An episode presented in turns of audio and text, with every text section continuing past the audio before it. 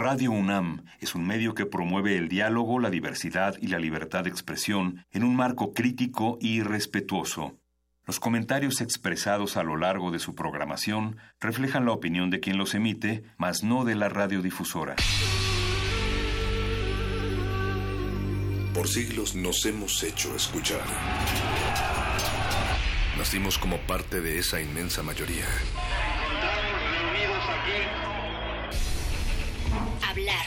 Escuchar. Debatir. Proponer. Cuestionar. Está en nuestra naturaleza. Seamos instrumentos de conciencia de nuestro pueblo. Usamos el sonido porque atraviesa obstáculos. Muros. Fronteras. Nosotros somos la resistencia. Modulada. Como va la gasolina ya no se puede comprar. El que tiene un carro grande lo tiene que negociar. Por un carro chiquito que ahorre gasolina. O por motocicleta como la de Molina.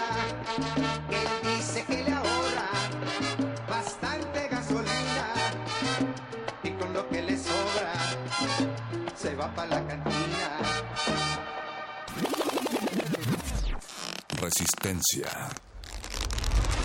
modulada.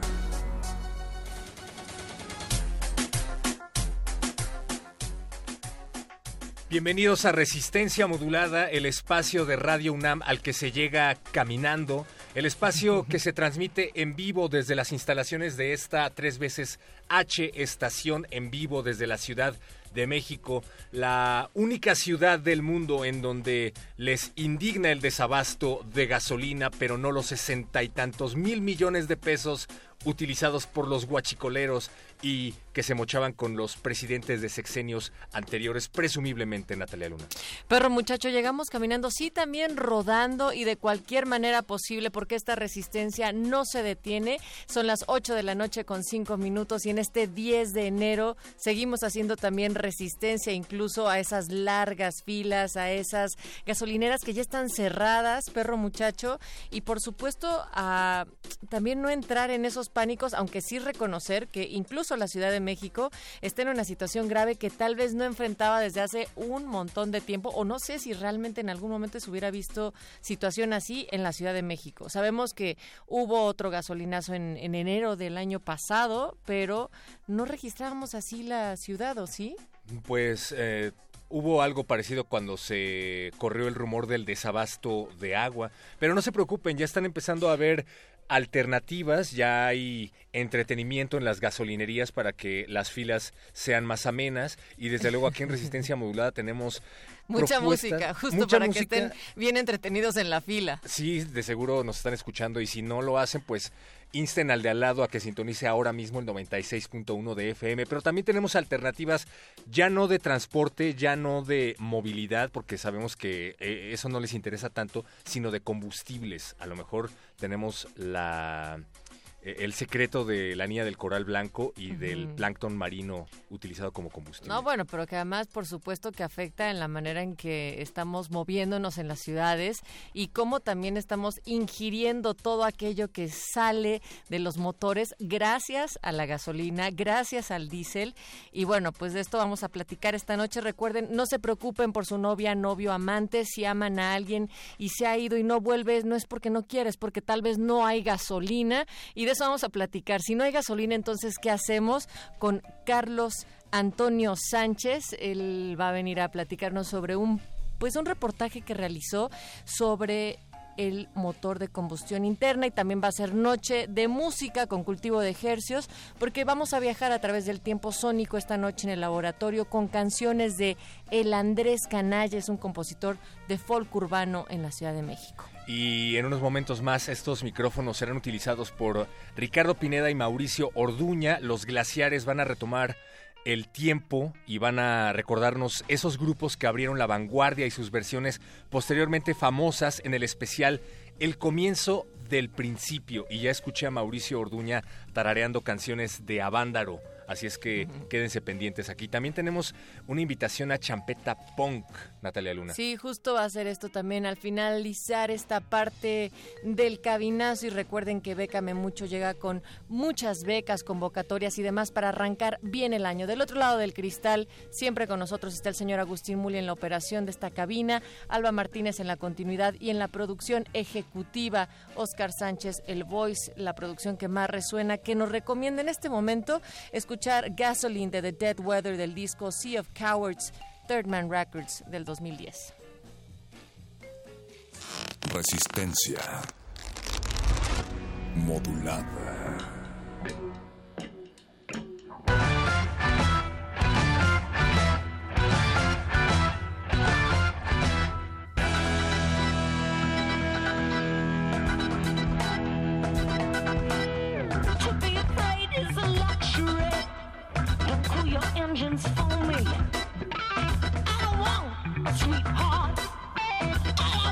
I want's a machine.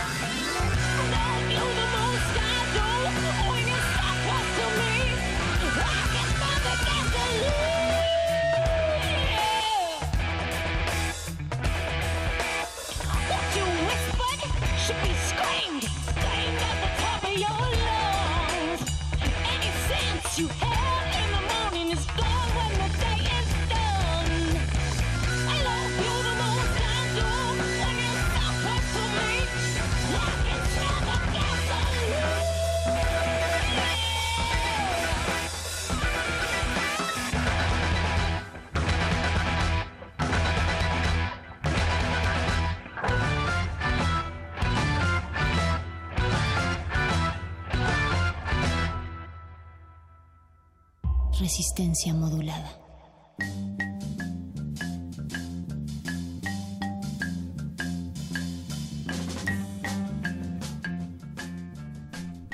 Escuchamos Gasoline de The Dead Weather, una recomendación de Oscar Sánchez, quien en estos momentos se encuentra al mando de la producción aquí en Resistencia Modulada, pero queremos que ayuden a nuestro productor y nos hagan llegar todas las recomendaciones vía Twitter, arroba R modulada, o Facebook, Resistencia Modulada, de canciones que se les ocurran que tengan que ver con la gasolina y el huachicoleo. Para todas las personas que están haciendo esas largas filas en las gasolinerías. Yo estaba pensando en una canción de Metallica, en Fuel. Boys no la Llevas pensando en esa desde el lunes. Desde los 15 Creo que años. más bien se te ha mu- muteado esta semana esa rola. Ya está pero, muy choteada, sí es Pues cierto. esta propuesta que dice sería como el rolatón de la resistencia ante la escasez. Fíjense, acá nos está diciendo ya por Twitter Pablo Extinto, qué bonito que ya estés comentando esta noche. Dice que estamos llegando a sus oídos, que ya se quiere escapar de la oficina. Léelo bien, Natalia. Dice que le gusta tu dulce voz. Pero también dijo que suena la voz de el, el muchacho perro, así como estás en Twitter. ¿Mi voz no es dulce o qué, Pablo? Y dice que maldición, ella no ha vuelto porque no hay gasolina. Pero tiene desde junio que se fue. Pues es que igual y venía desde más lejos. Mira, Daniel de Jesús ya nos hizo una recomendación. Dice que debe de sonar sí o sí Gasoline de Audioslave. Muy bien. Mm, por acá Vania Nuche dice, lista para escuchar resistencia modulada. Naturalmente es fans, fans from hell. Yo no sé por qué, pero... Gracias, Pero te queremos, Vania, y agradecemos muchísimo que nos estés escuchando. Y bueno, pues justo para platicar sobre gasolina o la falta de gasolina y qué pasaría, qué tendríamos que hacer en una ciudad tan caótica como la de México, pero también en un país en donde realmente hemos estado enfrentando pues una situación bastante grave a falta de combustible o al menos en la desesperación por encontrarlo. Ya está con nosotros en esta cabina Carlos Antonio Sánchez. ¿Cómo estás? Hola Natalia, ¿cómo están? Un gusto estar aquí con ustedes y escuchándolos aquí de cerquita también. Primo Gracias de nuestro productor, ah, No, no, se no, no. crean. Ya comparten el apellido nada más, pero Carlos Eh, Antonio Sánchez es periodista de la UNAM, desarrolla comunicación de la ciencia en la unidad de comunicación del Instituto de Física de la UNAM Así es. y eres miembro estudiante de la Red Mexicana de Periodistas de Ciencia. Así es, así es. Pues Carlos, tú hiciste un reportaje recientemente que lo titulaste Muerte al, combu- al mo- Muerte al motor de combustión interna. Cuéntale a toda la resistencia de qué se trata un poco. Bueno, este reportaje, eh, hablar siempre de la combustión interna, que significa sobre los motores que usan gasolina o diésel, se involucra muchos, muchos, muchos temas, desde lo político, desde lo eh, de salud, desde lo que está pasando en estos días con la gasolina, que a la gente la desespera un poco, pero no solamente hay que fijarnos en nuestra comodidad y si nos transportamos o no, hay otras cuestiones que podemos tener en cuenta como la salud, que es muy, muy importante. Ignoramos completamente cuando no hay gasolina. Entonces, para abordar este, este tema, eh, fue una lucha entre encontrar el peso de si lo político, si lo económico, si lo de salud. Entonces, hay una gran contradicción en que sucede en México y es que mientras estos motores que de gasolina y diésel producen contaminantes que nos hacen mucho daño, como es el monóxido de carbono, el óxido de nitrógeno, compuestos de plomo y dióxido de azufre. Y si ustedes se pueden revisar qué causa eso cuando lo respiramos, pues es, son fatales para la salud. Pero al mismo tiempo, México es de los primeros productores y los que comercializa y se vende como pan caliente estos automóviles.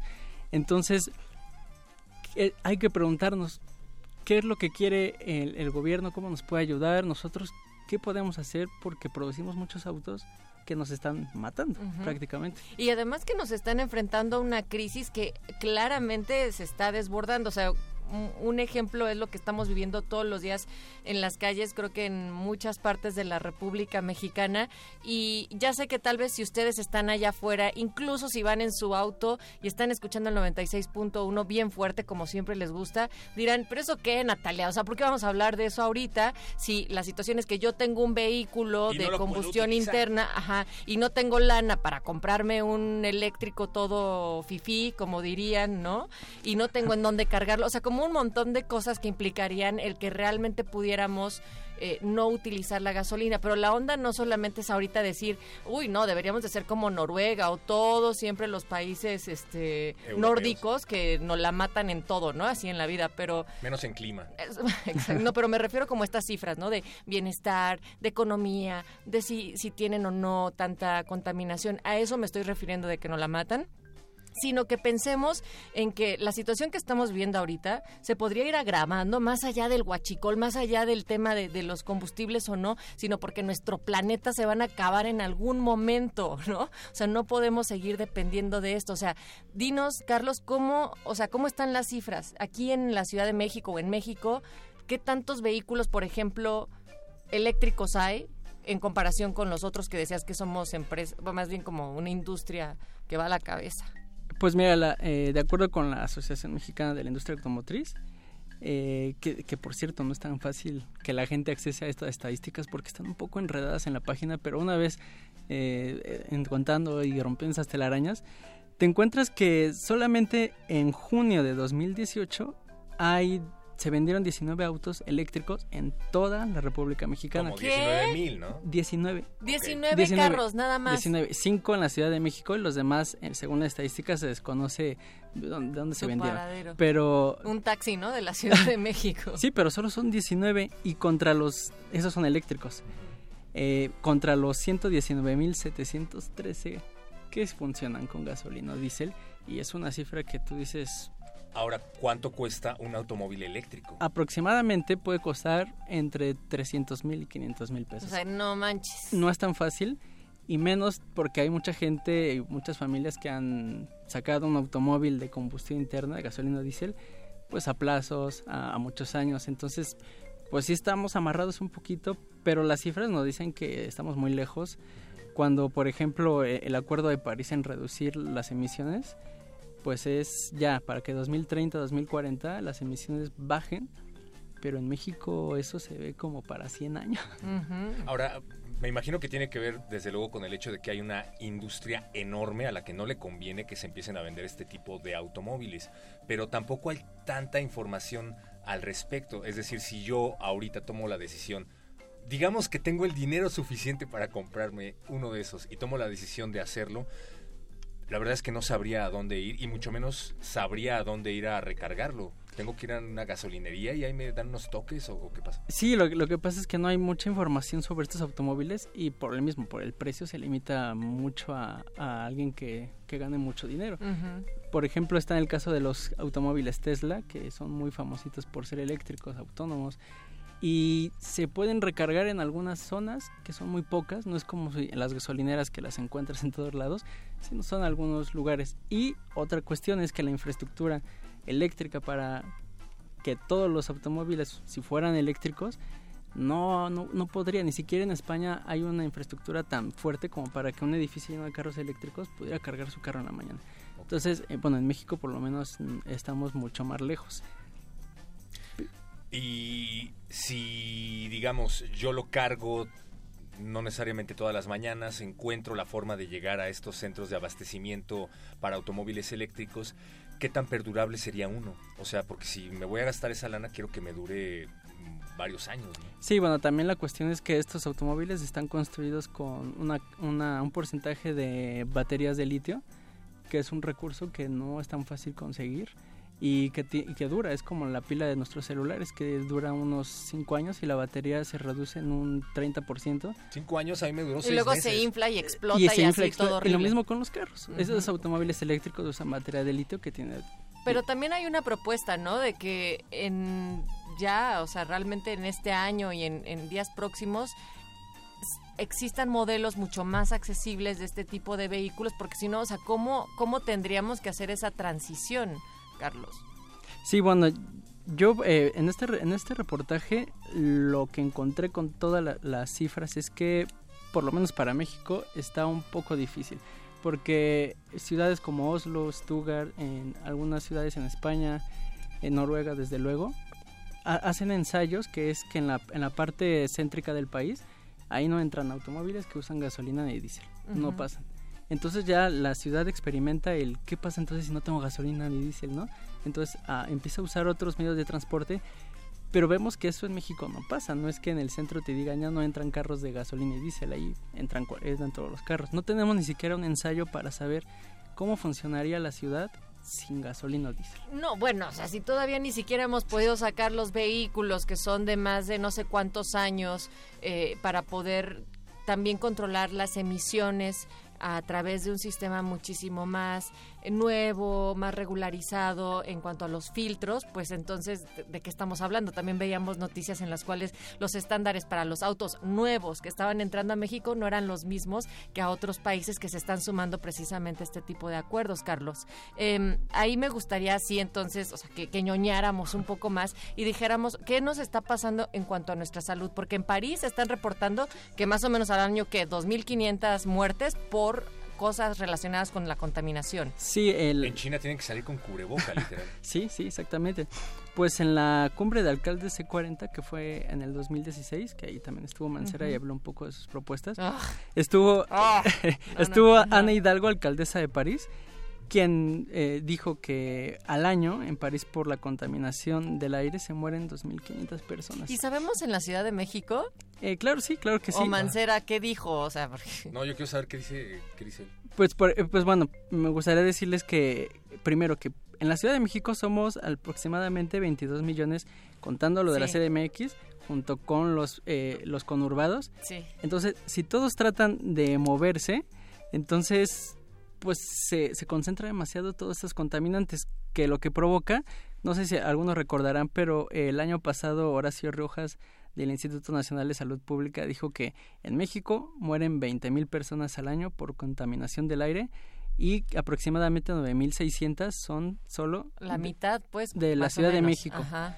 ¿Qué pasa específicamente en nuestro organismo cuando respiras eso, Sí. ese veneno a diario? O Pues sea, fíjate que pues, no es para alertar a la, a la, a la ciudadanía, pero cuando estaba haciendo el reportaje, algunas entrevistas las hice en el Instituto Nacional de Enfermedades Respiratorias, el INER.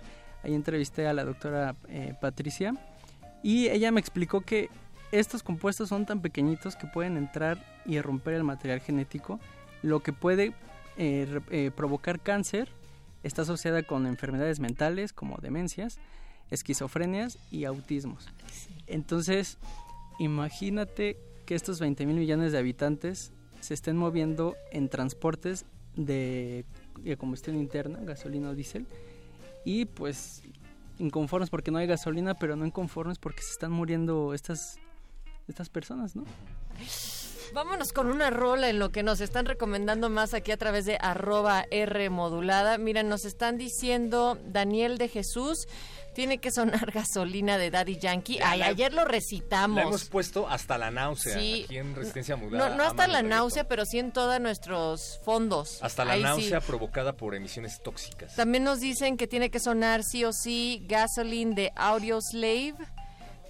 Eh, ah, pues es más, que esto ya parece buscapiés, dice nuestro productor, que eso sí va a sonar al final. Y mira, si Em, nos están pidiendo a Rammstein, ¿ves, boys? ¿Quién? Por ahí en Ah. Twitter están pidiendo a Rammstein. ¿Quién Es lo que, pide? Cuéntanos. eh, todavía no tengo el dato, pero sí sé que lo están pidiendo y lo digo a colación de que nuestro productor lo se vio tentado a ponerlos. Hace un momento me dijo. Bueno, ¿ustedes qué piensan con respecto a estas alternativas? Aprovechen que está por esta cabina Carlos Antonio Sánchez. Volvemos con él y con, por supuesto, todos sus comentarios. Resistencia modulada. Atención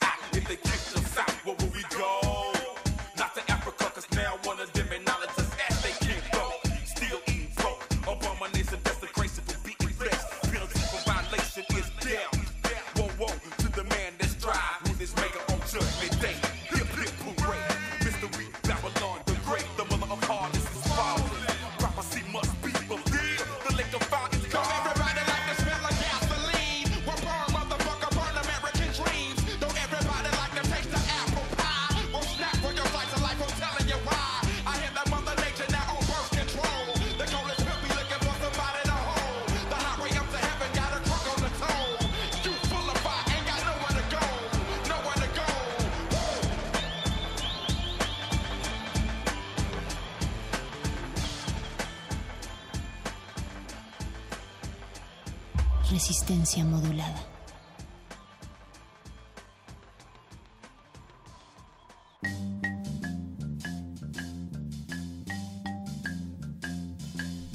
Seguimos en esta cabina de Radio UNAM libre de emisiones tóxicas. Esto es Resistencia Modulada y estamos platicando con Carlos Antonio Sánchez, periodista de la UNAM, que además de ser del IFUNAM, el Instituto de Física de la UNAM, es miembro estudiante de la Red Mexicana de Periodistas de Ciencia y realiza un reportaje titulado Muerte al motor de combustión interna.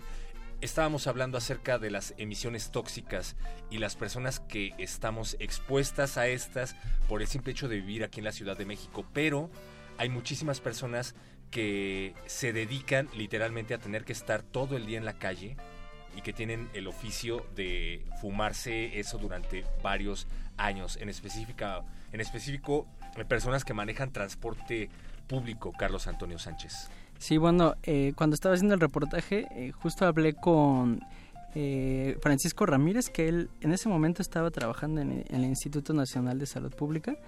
Y él, pues yo le, yo le preguntaba esto, ¿no? Que a qué personas les afecta más, porque seguramente hay gente que no, ni siquiera toca el carro, pues quién sabe.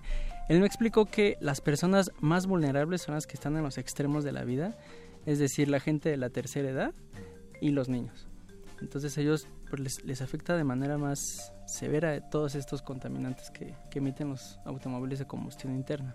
Y finalmente, digamos, eh, ¿qué tendríamos que hacer tanto a nivel individual como en política pública para que empiece México de alguna manera a dejar de ser tan dependiente de esta manera de movilidad en general? No solamente pensemos en nosotros trasladándonos a nuestra casa, trabajo, etcétera, sino incluso los alimentos y toda una industria que hace uso de esta manera de moverse para que podamos realmente dejar de utilizar tantos vehículos de este tipo. Sí, pues tomando esas dos vertientes, de manera personal y de manera política.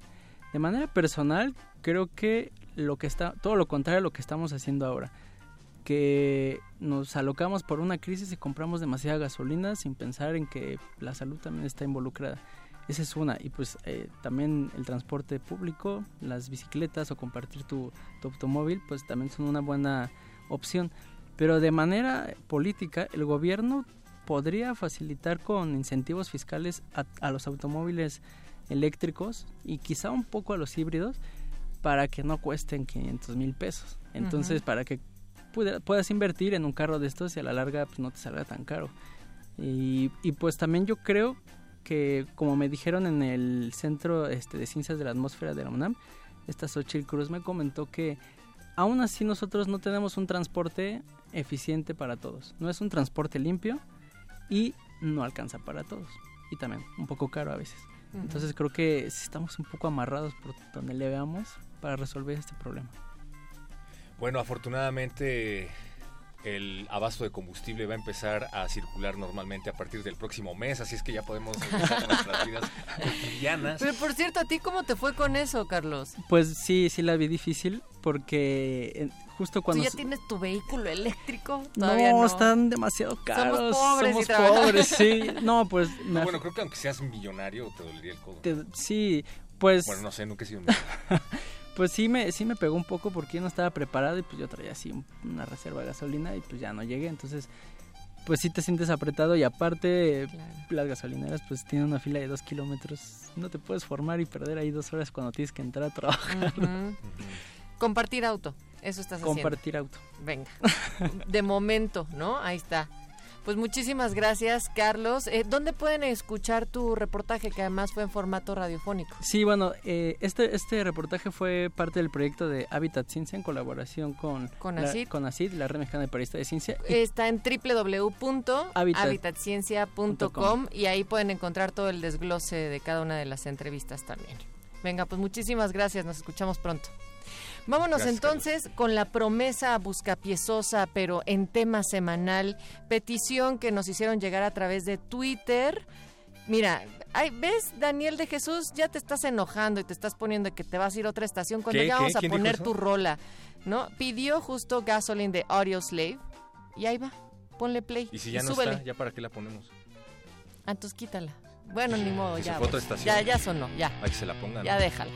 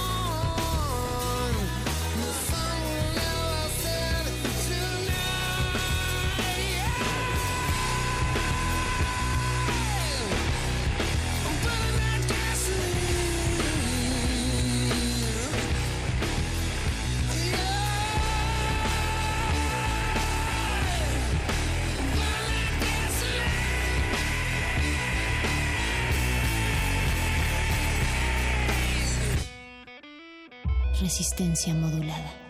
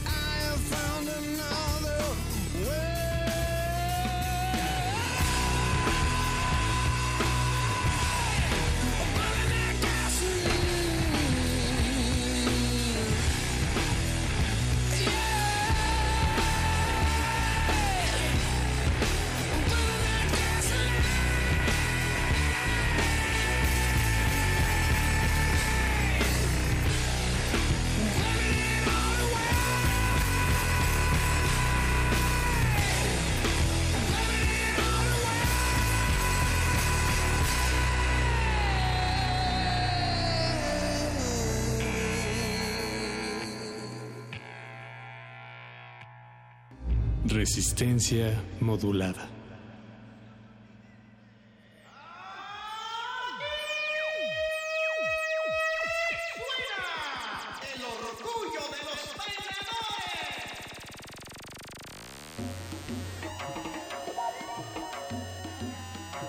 Pues perro muchacho, para que no te enojes, dice Daniel de Jesús, que ese, ese reproche era para Vania, no, no a nosotros, y que está aquí como cada día. Gracias por la complacencia. Era para ver si le ponían su rola, ¿no? Ajá, Alfonso de Alba Arcos nos dice que conoce el caso de un viejo amigo dependiente de un negocio de reparaciones electrónicas en la calle de Félix Cuevas que murió de cáncer pulmonar fulminante sin haber fumado un cigarrillo en su vida. Esto a propósito de los efectos en nuestra salud de tanta contaminación que se está generando a través del uso de gasolina y diésel que nos estaba platicando hace rato Carlos. Pues tal vez eh, podamos sacarle provecho al asunto, ver el lado positivo de todo esto y salir a correr y respirar aire no tan contaminado aquí en la Pero ¿en ciudad. de dónde, hijo? Pues sí, también. Exacto. Pero lo que no se tienen que mover tanto y solamente abrir bien las orejas es para disfrutar de música. Y esta noche le hemos llamado a David Rincón, a.k.a. Solano Patiño, que es integrante y cofundador del colectivo Champeta Punk. Caribe y Desorden para que nos platique qué es esto de Champeta Punk y sobre todo de qué van los eventos en donde podremos escuchar buena música. ¿Cómo estás, David? Hola, Buenas gracias noches. por eh, ponerse en contacto conmigo. ¿Con qué se come Gracias. Champeta Punk? Cuéntanos.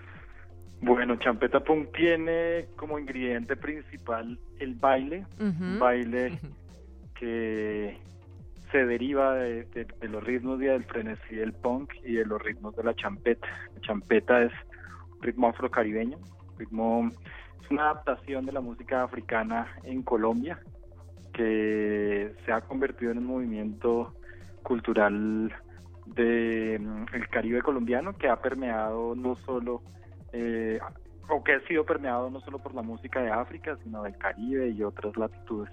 Champeta Punk es una fiesta en el que eh, mezclamos estos dos ritmos que a, simple vista o a primera oída pueden ser eh, no muy relacionados, pero pues ya en la pista de baile se fusionan y pues ya es pura gozadera. Oye, ¿y habrá alguno que otro purista que diga que el punk, el post-punk y el rock no se llevan y ni tienen nada que ver con la salsa y la cumbia ni con el sudor de la champeta? ¿Qué pasa ahí? ¿Cómo le hacen para entremezclarlo y para sobrellevar a estos públicos eh, conocedores y exquisitos? Pues mira, el conocedor exqui- exquisito cuando empieza a mover el culo, yo creo que se le empieza a olvidar todos esos purismos una vez entré en el éxtasis de la música y de la gozadera, porque pues a eso es que sabe esa fiesta de escuchar, pero antes de todo a gozar. ¿Y dónde van a hacer que muevan el culo precisamente todas esas personas, como lo dices, David? Mira, la fiesta va a ser en, eh, en un lugar eh, en el centro histórico que se llama Terminal Club Antisocial, en la calle Bolívar 20. Eh, sí, ahí va a ser la fiesta, eh, entrada libre mañana a partir de las 9 de la noche. Esto es mañana a las 9 de la noche. Si ustedes nunca han escuchado algo de lo que estamos diciendo, o si sí, cáiganle el día de mañana a las 9. eh, lleven nada más su identificación oficial con fotografía, porque si no, no los van a dejar entrar. Pero lo mejor de todo esto, David, es que es entrada libre. Así es, así es. Y pues eh, mañana unimos fuerzas con Denepa Punky, una de las fundadoras de la fiesta de rock and roll Born to be Cheap. Entonces vamos a tener lo mejor de la fiesta caribeña, de la fiesta afrocolombiana, junto a la mejor fiesta de rock and roll de la ciudad, a mi manera de ver, que es Born to be Cheap.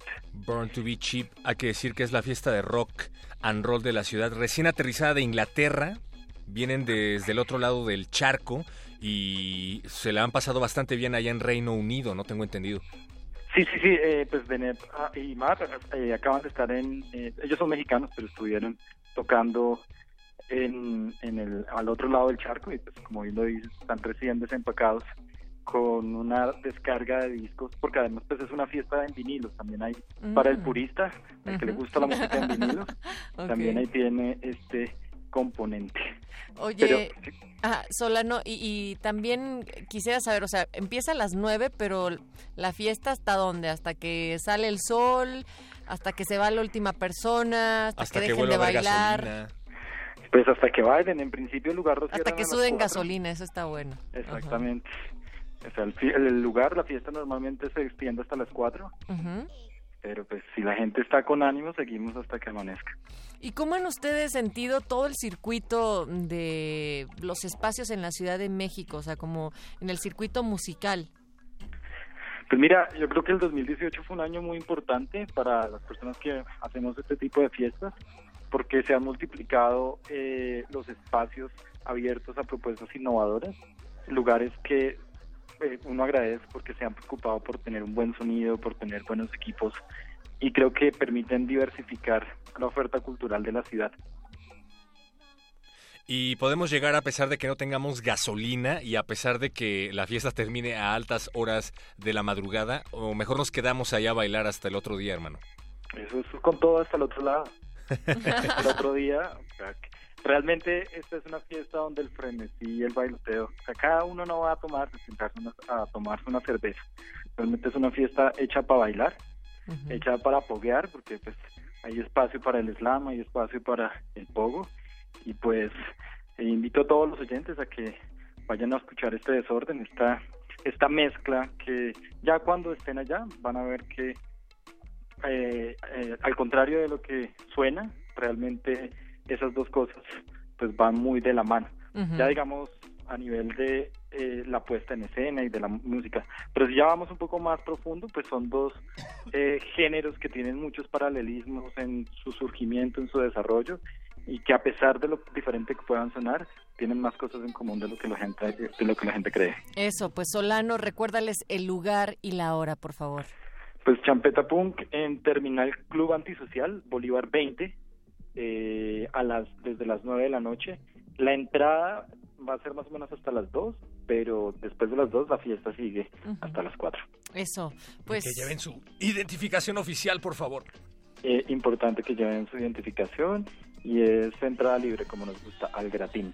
Eso, pues gracias Solano Patiño y nos vamos a dejar escuchando este Afrocaribe Electropicoso 2018, solamente un extracto para que vayan pues tal vez calentando ese motor que no sea de combustión interna, pero que sí los aliste para llegar justo a este evento mañana a las 9 de la noche. Gracias.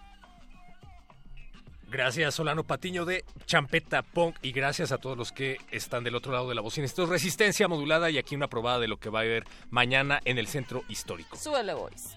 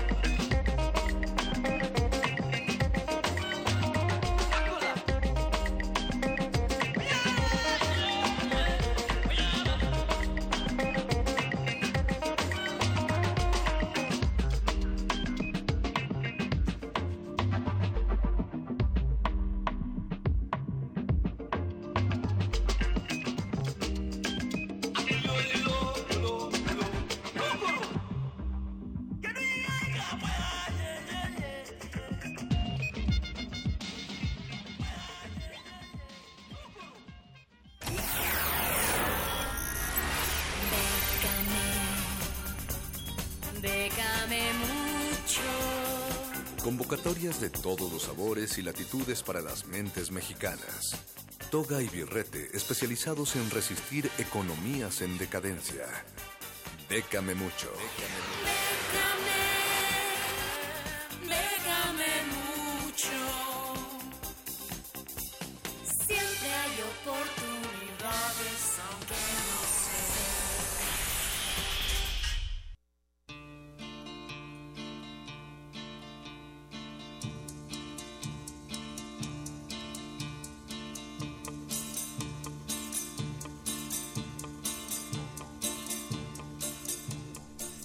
Ahora sí, para que sintamos que realmente estamos trabajando de nuevo en la resistencia, que ya estamos en plena semana, aunque parezca jueves y se va a terminar, y para nosotros es un lunes, ya hay convocatorias y cosas que hacer para ponernos a estudiar, trabajar. ¿Qué pasó, Charrey? Hola, hola, ¿cómo está Resistencia? Muchachos aquí en cabina y detrás del cristal, aquí como siempre, reportándome con ofertas vigentes en la cual puedan aplicar mexicanos y pues eso, puedan obtener una bonita beca ahora que estamos en la austeridad, probablemente sirva más que, que en otras ocasiones. La austeridad republicana, Charro. Dime, por favor, ¿cómo puedo ser talentoso y no morir en el intento de hambre?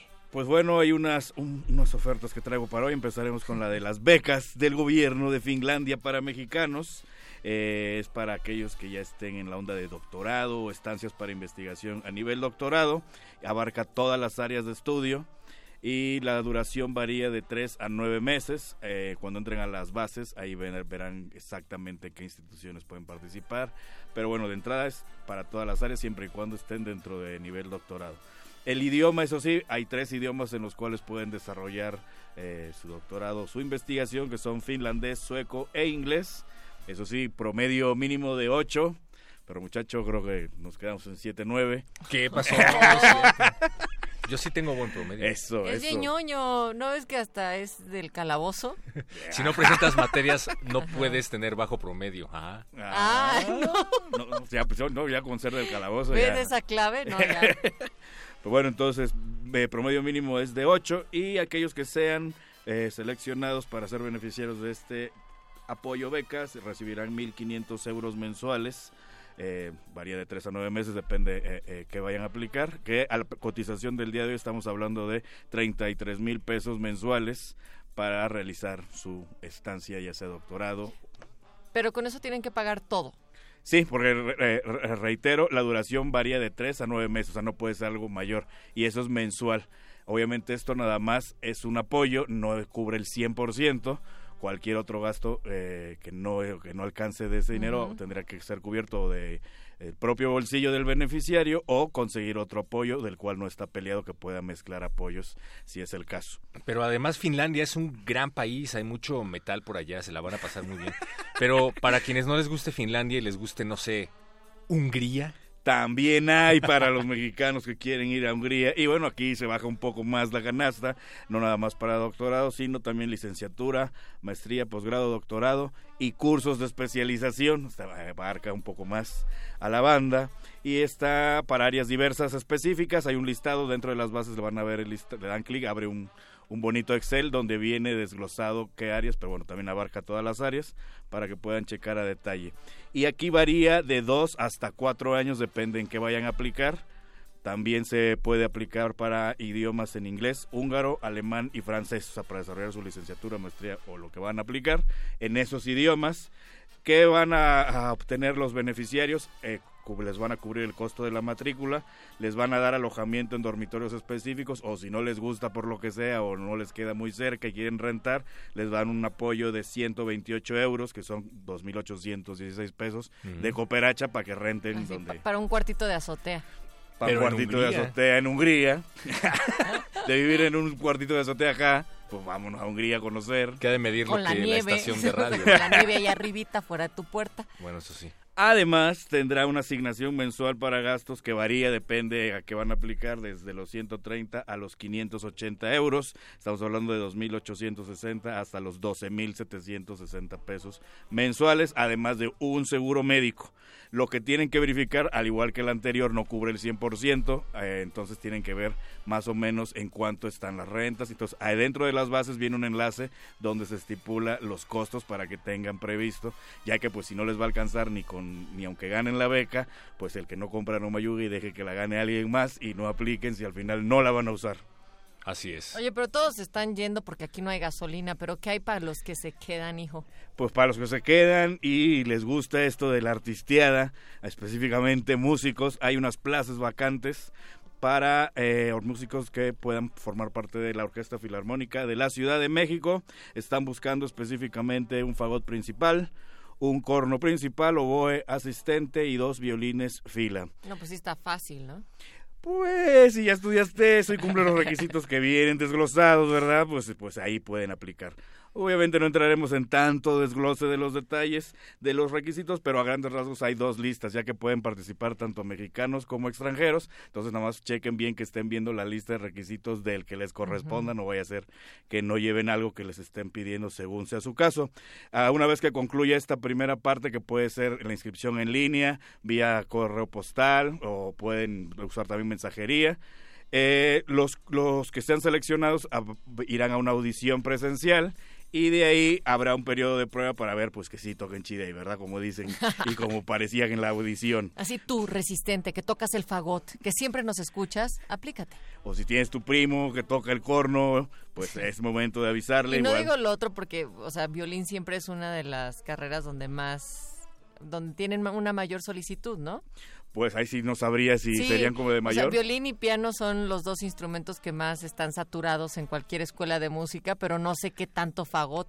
Ya dinos cuánto van a ganar, charro. bueno entonces ¿Cuánto gana uno así, que se tiene que vestir de pingüino cada ocho días? Pues chécate. Pues van, eh, los que sean considerados músico principal serán acreedores a una mensualidad de 39.558 pesos, músico asistente 34.576 y músico de fila 32.081 pesos, obviamente brutos, o sea, libre de impuestos y cualquier otra retención que pudiesen hacerle. Pero bueno, para que no sufran y no tenían lápiz o pelo a la mano, estas y otras opciones ya están publicadas en Facebook, Twitter e Instagram de Echarre y recuerden que la beca es de quien la trabaja. ¿Y para nosotros, papá? Para nosotros podemos mandarle una solicitud al charro vía inbox, como también lo pueden hacer nuestros amigos para pedir alguna asesoría y recuerden preguntar por el charro en las redes de resistencia modulada. Muchísimas gracias, charro. No, no, de qué, ahí estamos pendientes. Próximo jueves. La siguiente, abrazo. Órale. Seguimos Natalia Luna, pero sin gasolina. Sin, pero te van a complacer, perro muchacho. No te van a poner a Metallica, pero algo que eh, los novatos diríamos Ramstein, y pero dicen Ramstein. ¿Cómo se dice? Eh, no sé mucho de alemán, pero tengo entendido que es Rammstein. Rammstein. Rammstein. Ahí está, para los que están pidiendo Rammstein. El Voice cumple, esto es resistencia modulada, quédense a cultivo de ejercicios.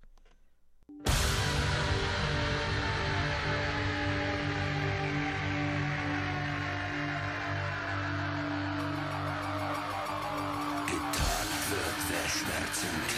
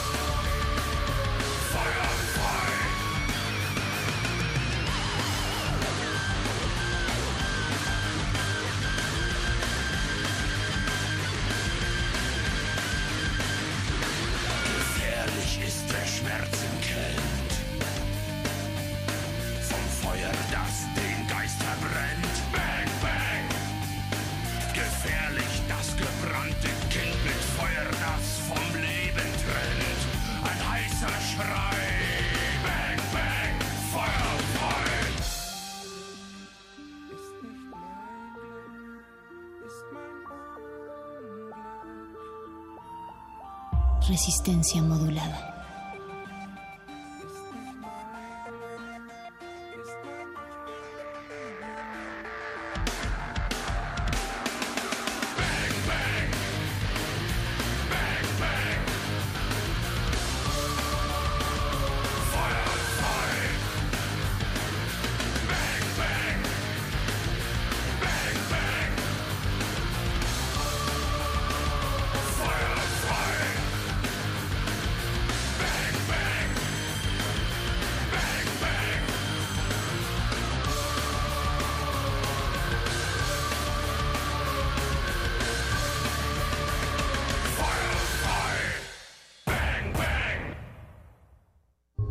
Resistencia modulada. 2019, 100 años del nacimiento de J.D. Salinger. Pocas veces se ha visto en la literatura que una voz narrativa cobre tanta fuerza, cobre tal consistencia de carne y hueso como la de Holden Caulfield, un adolescente que está guiado por un nihilismo profundo, por un sentido pesimista de la vida y que pues vive una aventura a lo largo de, un- de unos días en Nueva York, que es otro de los protagonistas sin duda de la novela, la ciudad de Nueva York. Acá en El Guardián Centeno no es el protagonista la ciudad, pero sí tiene que ver mucho con eh, la trama y tiene que ver mucho no solo como un personaje de fondo, como un personaje paisajístico, sino como, como un personaje que afecta también el comportamiento del protagonista Holden Caulfield.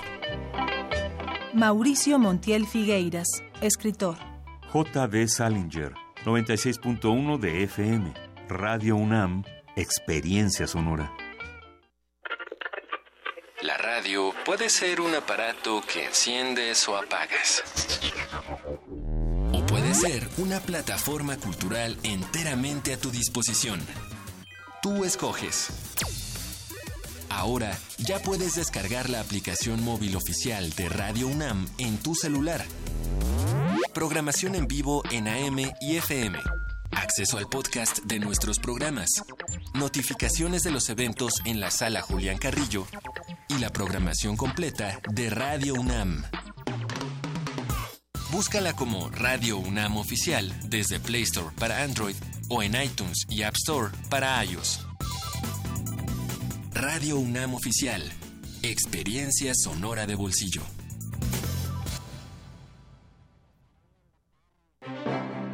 Museo de Arte Moderno presenta la exposición Colección Abierta El Espejo de Venus, Galaxias, Tapices y Sumario de Fotógrafos. Integrada con 189 piezas de más de 70 destacados artistas, se reúnen pintura, escultura, fotografía, grabado, litografía y dibujo de artistas como Matías Geritz, Lilia Carrillo, Juan Soriano, Vicente Rojo. Colección Abierta El Espejo de Venus, Galaxias, Tapices y Sumario de Fotógrafos se puede visitar en el Museo de Arte Moderno en Chapultepec, Ciudad de México.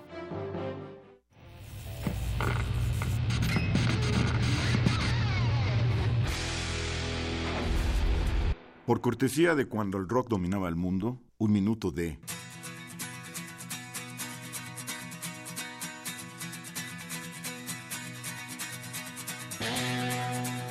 The Who, Pinball Wizard, 1969. Ever since I was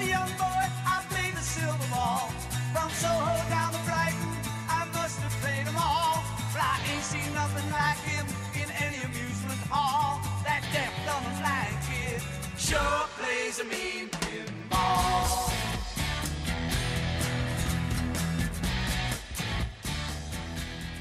Escúchanos todos los viernes a las 18.45 horas por esta frecuencia. 96.1. Radio UNAM, Experiencia Sonora. My intuition,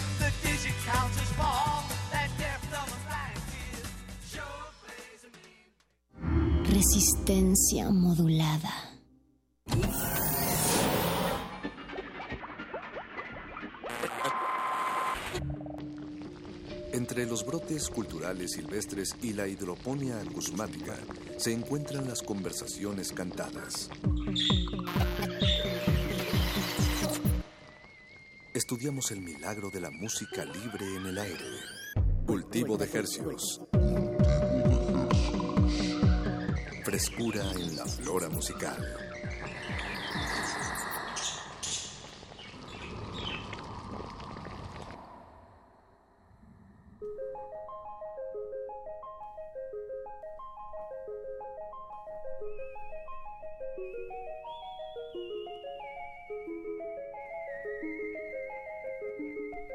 Organismos audiosensibles y radioceptibles inmersos en las ondas hercianas, bienvenidos a otra emisión de Cultivo de Hercios. El invernadero sonoro de resistencia modulada que se atomiza y transmite todos los lunes y jueves a partir de las 9 de la noche en compañía de ustedes y de música recién hechecita que hacemos llegar hasta sus oídos. Por el 96.1 de FM Radio UNAM. XEUN. XEUN transmitiendo a todo el Valle de México y a la aldea global a través de nuestro portal en línea www.resistenciamodulada.com. Les saludan desde estos micrófonos Paco de Pablo. Ya te iba a decir Francisco, pero no te gusta que te llamen, que te francisquien. No Paquito de Pablo. No me francisquien, Paquito de Pablo aquí a, a su servicio. Apacho Raspi. Servicio también. a la comunidad, le traemos música fresquecita hasta la comodidad de sus oídos. Agradecemos, como dices bien Paco, la sintonía y agradecemos mucho a la UNAM que nos prestan estos micrófonos y sabemos que es una gran responsabilidad Gracias, y un gran privilegio estar detrás de estos micrófonos. Y bueno, pues ¿qué va qué- para constatar que estamos haciendo radio en vivo, pues les digo que es enero 10 a las 21 horas con 5 minutos. Esperemos que no estén formados eh, en una ahí esperando una gasolinera. Y Que sí, sí, pues están En buenas buena en buenos oídos. Eso esperamos, sí. Eduardo Luis Hernández Hernández en la producción de este programa y, y por cierto, él se mueve en bicicleta, ¿eh? Sí, me consta. Don Agustín consta. Mulia, nuestro operador, también se mueve en bicicleta. Y Alba Martínez también, También se, va. mueve en bicicleta, entonces, bueno, pues hay varias personas que se mueven en bicicleta. Qué bueno. En cabina. No, Qué agradable. Qué agradable. ¿Qué va a acontecer esta noche, Paco, de aquí hasta las 10 de la noche en este espacio titulado Cultivo de Ejercios? Eh, vamos a disectar, sí, vamos a disectar frente a sus oídos a un músico de esta bella capital. Del sí, norte de esta bella capital. Del norte de esta bella capital, ya en la, en la, en la periferia. Bueno, no, no, Nah. nada periférico. Depende de, de dónde viva uno, ¿no? Para, y, y la referencia que tenga. Pero no, se trata de Andrés Canalla, que nos acompaña ya esta noche aquí en cabina. y Estaremos platicando con él en unos momentos más. Escuchando Y su propuesta musical su y pues, historia, su historia, lo que nos quiera contar, sus, miedos, es sus más. deseos más profundos y, y sus planes a, a corto plazo. y sus antojos. y también vamos a compartirles un estreno eh, nacional, mundial. Sí, sí, ya es eh, mundial. Está es en mundial. internet, es mundial. Es mundial, es mundial. Y es algo que, que se publicó el día de hoy, en la mañana, por la mañana. Vean qué fresquecito. Es como ir a pescar esto de hacer radio pública, Paco. Es como ir a pescar o ir a recoger unos champiñones. Así, sin tierrita. Bueno, más bien con tierrita Con y todo. tierrita. Sí, sí, con tierrita y todo. Pues esta canción, con tierrita y todo, se llama Tu carita toda hermosa. Mm. Y la compone una productora que, que es de... eh, De Monterrey. de Monterrey, Nuevo León. Y es una gran amiga de, de este espacio Resistencia Modulada. Heredera de Nene Records. De, de todo el archivo digital de Nenes Records. Y bueno, y de, de la memoria incluso. Claro. Eh, no hay nadie que conozca más la, la- aquella escena de, Monterrey de, los años los- 90. No, no, no, de O, finales bueno, de los finales 2000. Final, no, bueno, eh, sí, sí, Sí, sí, sí. sí. Dos- prin- principio del milenio. Exactamente, si no conocen Nene Records, de verdad por ahí hay unas joyitas perdidas en el tiempo que Monterrey pues tuvo una escena bastante interesante y justo Manitas Nerviosas fue uno de los productores, bateristas pues que estuvo muy muy activo en esta escena y pues ya está viviendo acá en la Ciudad de México, tiene este proyecto que se llama pues Manitas Nerviosas, ya nos ha regalado un par de temas por ahí y como dices, hoy saca este este tema que tiene un, un título pues muy memero, ¿no? tu carita toda hermosa. Eh, y pues bueno, eso es eso eso eso es todo lo que podemos decirles eh, antes de, de- De sonar la de canción. sonar la canción. Esperamos que la disfruten y si nos acompañan al terminar este este tema musical. eh, les espera una charla con Andrés Canalla, a ustedes, a nosotros y al mismísimo Andrés. Eso, pues vámonos con música y con eso comenzamos este Cul- cul- cul- cul- cultivo de hercios.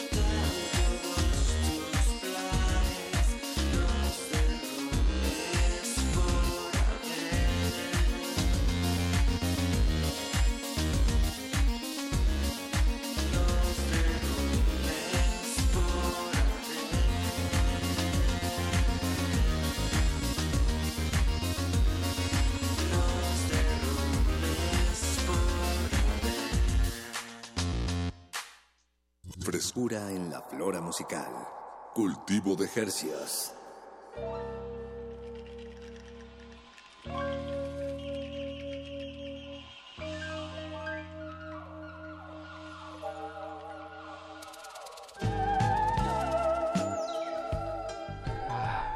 De regreso en Cultivo de Ejercios. Acabamos de escuchar el tema Tu carita toda hermosa. De, manitas, nerviosas. Así es, eh, un abrazo a Mo donde sea, cuando sea que se encuentre.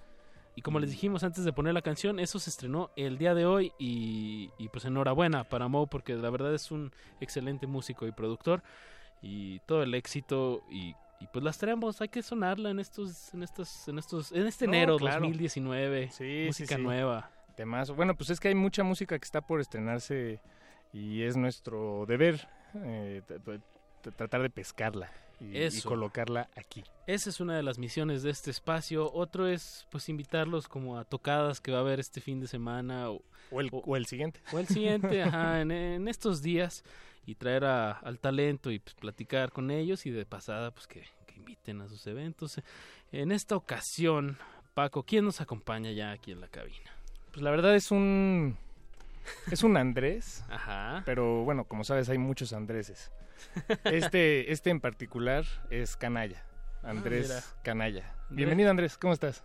Bien, bien, aquí escuchando, disfrutando de la estación por primera vez en mi vida. Bien. ¿Y te, te agrada? Me está agradando, ¿eh? Sí, es, es, es una estación un poco rara, ¿no? Es decir, el, el edificio, cu- cuando entras, Sí, no, estuve- no te estaba muy confundido. Parecía, no sabía, o sea, la arquitectura me confundió.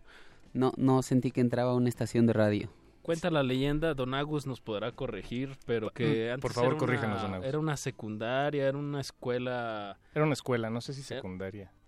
Vamos Sí, a decir, secundaria, Don mira, Agus. Don Agus nos está afirmando Ah, sí, que era una secundaria. secundaria. y lo que ahora es el estacionamiento, probablemente ahí había una cancha de básquetbol o algo así me quiero imaginar. Ya lo estoy dejando a mi imaginación.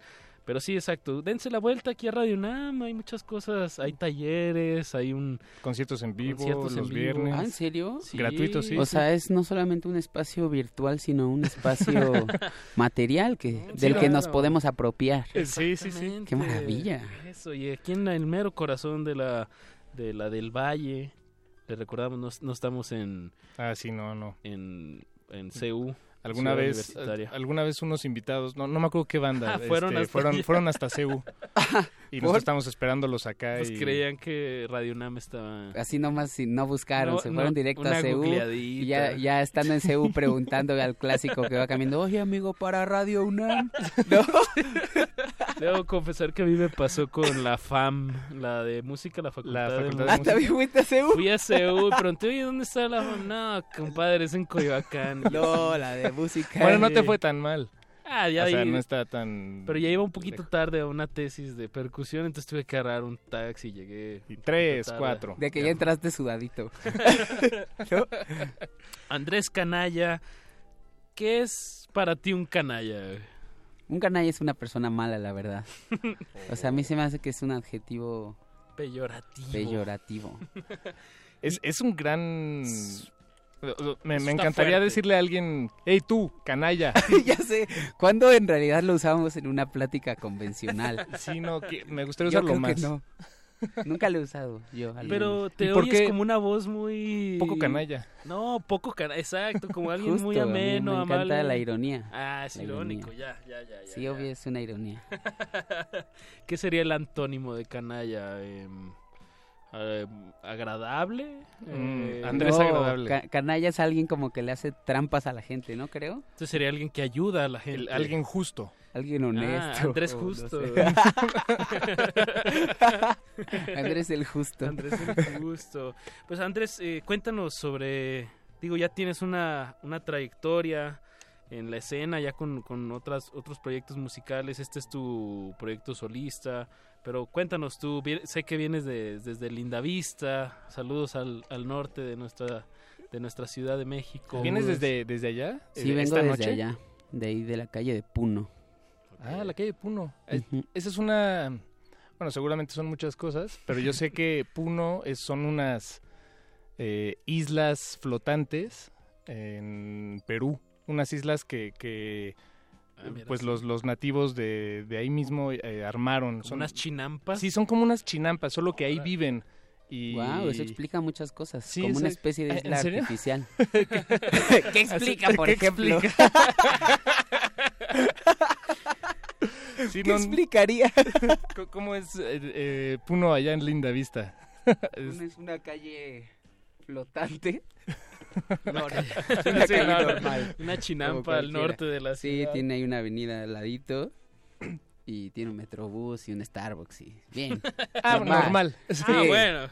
No como en Perú, pero Sí. No como en el lago Titicaca. Está en el lago Titicaca, exactamente. Así es, así es. Bien, Paquito, gracias por sacar ese, ese dato qué cultural. dato tan hermoso ya Sí. sé. Creo que nunca lo hubiera investigado por mi cuenta. Y ahí vives. y ahí vives.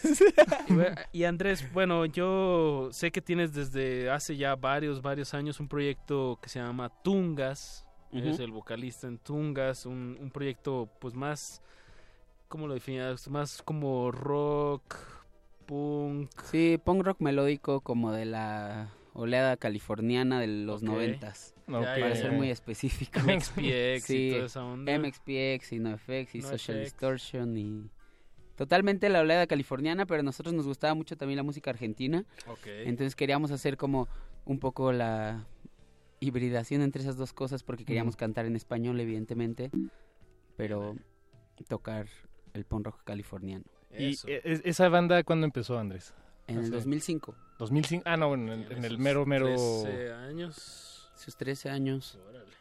Ya 15 el siguiente, en, en 2020. O sea, le empezaste súper adolescente, ¿no? Digo, que Sí, estabas... Tengo cuando empezó 29. Tungas. Quítale 13. Sí, ya, cada quien haga sus matemáticas. No, pues sí, A es los un... 15 por ahí. Ya es bastante tiempo, ¿no? Para una banda... Bueno, no, no digo que, este...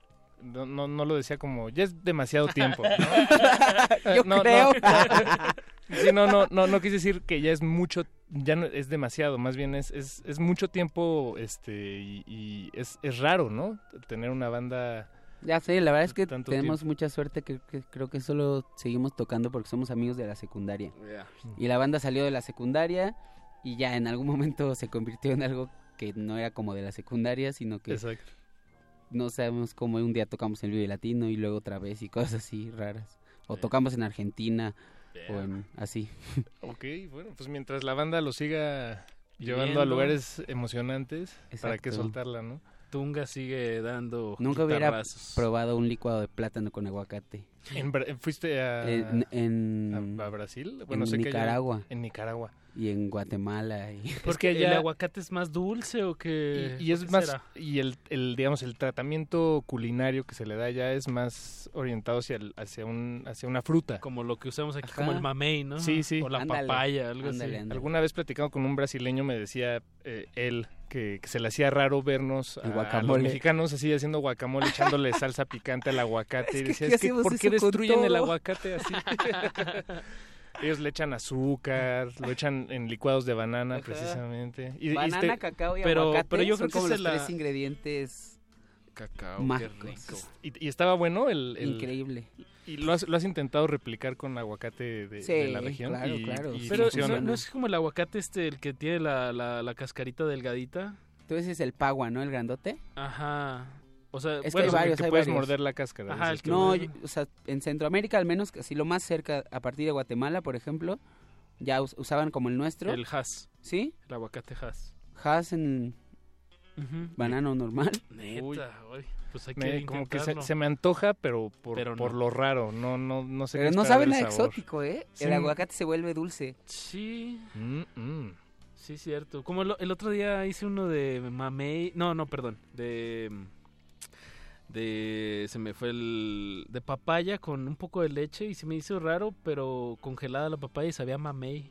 Y luego ya dije, pues sí, como que sí tienen mucho Son que ver, primos, ¿no? ¿no? Son como Pues primos. sí, son ahí. como primos. Pero yo, yo sí soy antipapaya. Mm, Híjole, Cómela. Paco, te va a ayudar. Te lo, a toda la audiencia. En realidad, esto es un consejo para toda la audiencia. Es una fruta, fruta maravillosa. Pero El recordatorio aquí ¿En serio es- pasó esto? El, el recordatorio aquí es, estamos hablando de música, ¿verdad? hay que recordar eso. Y, no, bueno, y yo, creo, yo quiero decir que uno no puede estar hablando de música sin estar hablando de fruta al mismo y de tiempo. comida. Eso, bien. Ah, muy bien. ¿No? ¿E- ¿En qué momento, Andrés, Estoy de acuerdo. con tu banda, comiendo licuados de, de, de aguacate, eh, tocando pues más una línea, como decías, eh, punk californiano, ¿en qué momento sale esta inquietud de hacer tu proyecto de Andrés Canalla? Lo que pasó es que yo siempre componía las canciones en la... O sea, hay dos lados del camino. Primero, yo componía las canciones en la guitarra acústica y a mí siempre antes de mandarlas a los demás, desde hace mucho me gustaba hacer grabar como la versión acústica de todas las canciones. Y eso se me quedó como la inquietud de que nunca, pues todas las canciones terminaban en formato eléctrico y nunca lograba en realidad sacar mis versiones acústicas que me gustaban. Ok. Y luego terminé la universidad y la verdad es que yo no me quería meter a trabajar a ninguna en la UNAM, ¿no? Estudié en la UNAM, Eso. Facultad de Ciencias Políticas y Sociales, Comunicación. Entonces yo no quería hacer publicidad ni quería hacer esas cosas que hacen el 90% de mis compañeros. Saludos. Y dije, bueno, pues yo ya llevo tocando hace un montón de años, tengo por ahí unas canciones sueltas que nunca he hecho. Voy a hacerme un proyecto y voy a irme de gira ahorita que ya puedo, ¿no? Ya no tengo nada que me ate a estar en la ciudad. Y decidí como, bueno, voy a darle un año a la música. A ver qué pasa y ya, así ya llevo dos. Bien, bien. Eh, te- tengo un, un par de, de inquietudes eh, que quisiera preguntarte, Andrés, pero creo que ha llegado el momento de, de saborearnos la, la música que haces. Ok, sí, claro, porque mucho hablar de fruta y nada, de- nada de canciones. Eh, si te parece bien, empecemos por lo último que publicaste, que se llama... A mí me gustaría al revés. Ah, ¿al Ah, revés? bien, bien, Sí, tú sí. venos, tú venos dist- Perfecto. Tú, este es tu espacio, tú Sí, lo sí, sí. piloteas. ¿Qué, qué te, qué te gusta? A mí la canción más triste del mundo. La canción más triste del mundo. Esa, es mi favorita. Ah, bien, con eso vamos a Influ- empezar. Y ahorita seguimos esta charla hasta las 10 de la noche escuchando a Andrés Canalla, sus recomendaciones culinarias y musicales. No le cambie, están en... Cultivo de ejercios.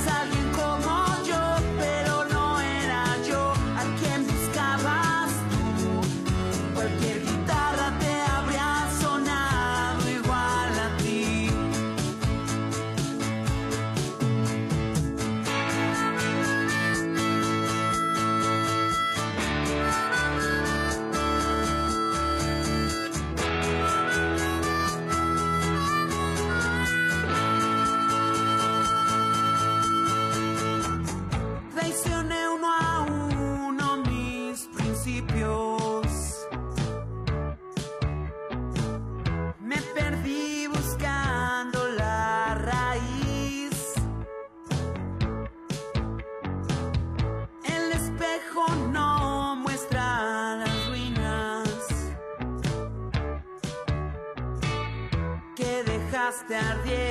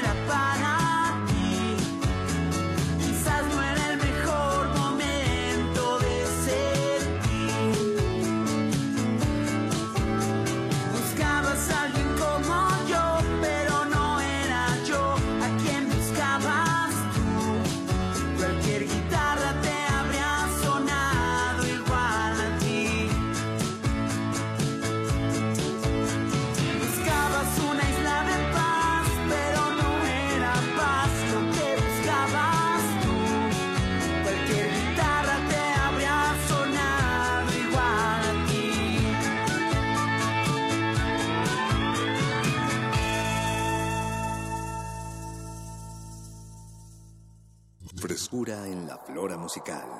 Cultivo de Jercias.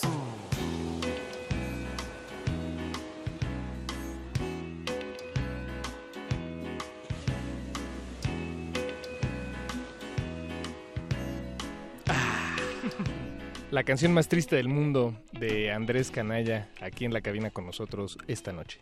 Eso, Andrés, pues la canción más triste del mundo, al menos en, en formato no me pareció la canción más triste del mundo. No, para La letra supongo que sí tiene un peso más hacia ese lado. Pero, Pero bueno, está- pero estás muy irónico, ¿eh, Andrés? Exacto. entonces- Ay, sigo en esas, ¿verdad? Sí, entonces, Ya es una, sé. Andrés Canalla es una persona muy Quizás ese es el- justa. Es el concepto. Ajá, Por ahí. ajá, lo estamos aquí No, pero tiene una aire. frase ahí la canción, que es la más importante, de A la ver, cual ¿qué? se, se desenvuelve todo esto. ¿Qué dice? ¿Qué dice esa frase? Que dice, el que no está triste no puede escribir, canciones. canciones. Estoy totalmente de acuerdo. Ahorita Qué que la estaba escuchando, sí fue una, una frase que me llegó. ¿Y, y por qué creen eso ustedes, muchachos? O bueno, ¿por, por qué, por, por qué no hay músicos?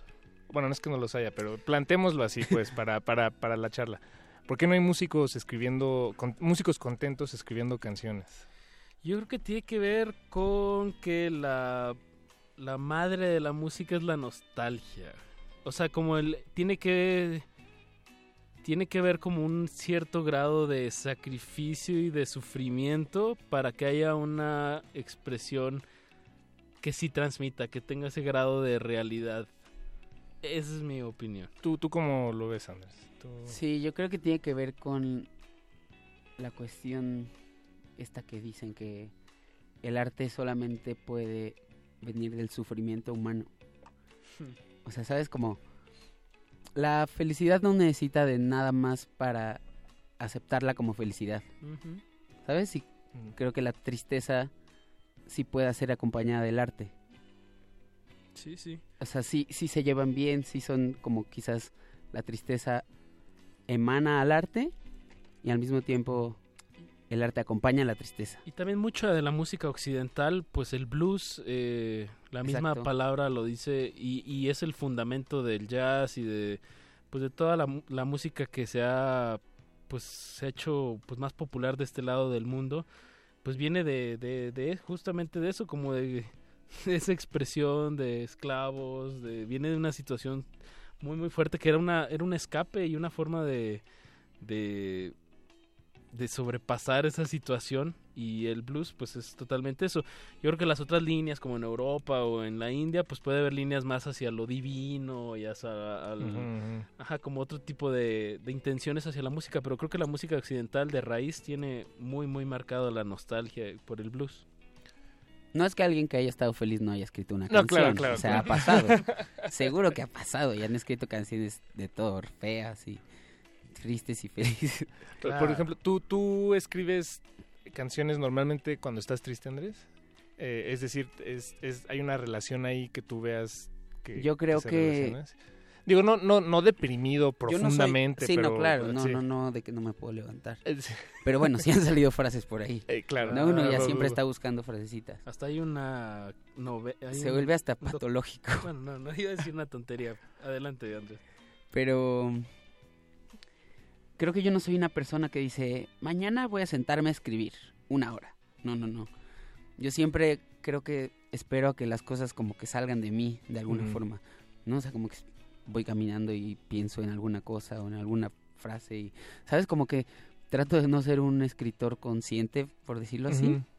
Sino que creo que sí viene un poco del inconsciente y de, de lo que siento en esos momentos. Sí, como más, más visceral, ¿no? Eh, casi, casi como si estuvieras hipnotizado y, y, Sí, está y- raro. y te agarra, te agarra tu, tu propia. Y creo que, creo que, bueno, alejándonos tantitito como del sentimiento y de las letras, eh, creo que musicalmente también tu, tu exploración pues va un poco como hacia un folk americano, un poco como la armónica y las guitarras que usas. Eh, ¿Qué nos puedes decir como sobre este... ¿Qué te llama la atención de, de este folclore? Pues creo que hay dos dimensiones. Una, la primera es que, pues, como no puedo turear con la banda y tengo que vivir tureando, pues el formato es nada más yo lo que puedo tocar, ¿no? La guitarra acústica, la armónica y cantar. Exacto. Y con eso hago lo que puedo. Entonces las canciones, su versión original y la que trato de tocar en vivo siempre es esa, que pues obviamente es- estamos tocando rock y escalas de blues y bla, bla, bla. Pero a mí me gusta mucho el country, Ya. ¿no? Que es ahí otro lado. Me gusta las armonías, me gusta lo poperito. Y pues, no sé, creo que también los primeros ejemplos de eso era como Woody Guthrie. Woody Guthrie. Y ya de Bob Dylan y, ¿no? y Bruce Springsteen, por ejemplo. Sí, es una, una gran línea de compositores eh, estadounidenses. Bueno, hasta Rodrigo se vio influenciado directamente. Dice que después de ver a Bob Dylan. Yo creo que por ahí llegó, ¿no? Porque Ajá. ahí no había internet. No, él, entonces- él lo, lo, lo, lo dice lo en entrevistas. Ajá, exacto, lo fue a ver. Él era de Tamaulipas, lo fue a ver a Estados Unidos y le voló la cabeza. Y dijo, yo quiero hacer esto en español. Y lo, y lo eso no super sé. hizo. Ya sé, porque aparte de Rodrigo, si lo piensas, o sea, murió hace ya un montón, pero... En el 85, el, en el terremoto. legado y el tamaño de su historia sigue súper vigente, ¿no?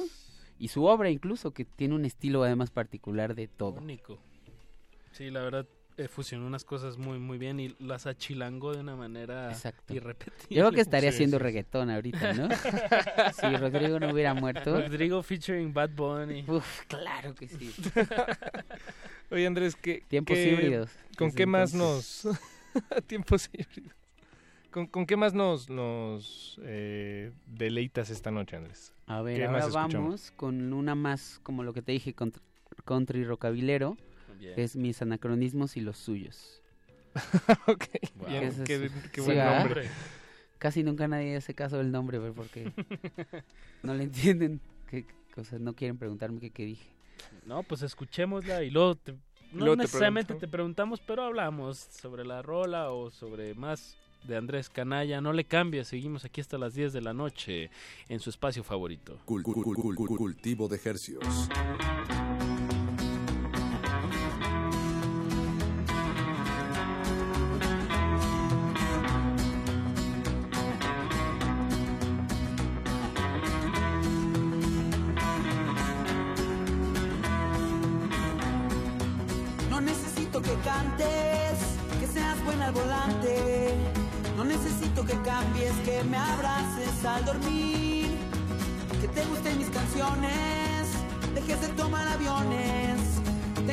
800 razones para querer estar aquí.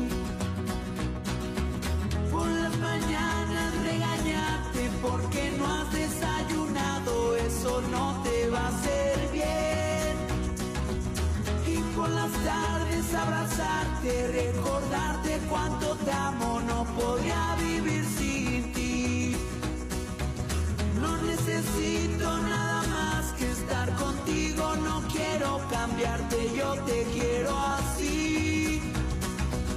Aunque no entiendas mis canciones de amor, sé que son tontas, pero yo las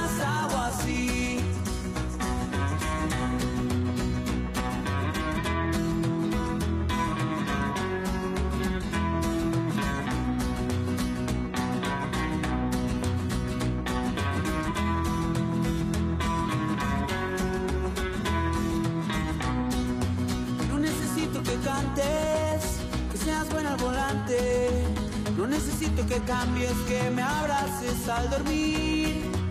Que te gusten mis canciones, que apruebes mis decisiones. Tengo 800 razones para querer estar aquí.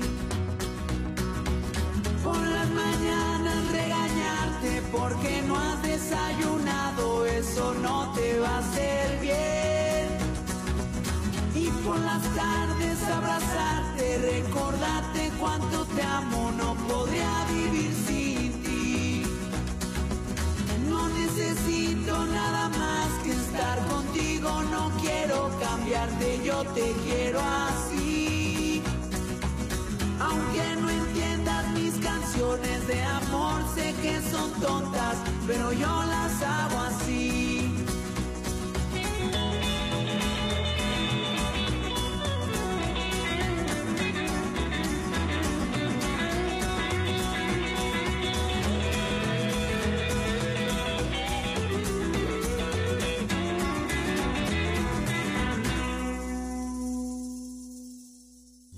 En la flora musical.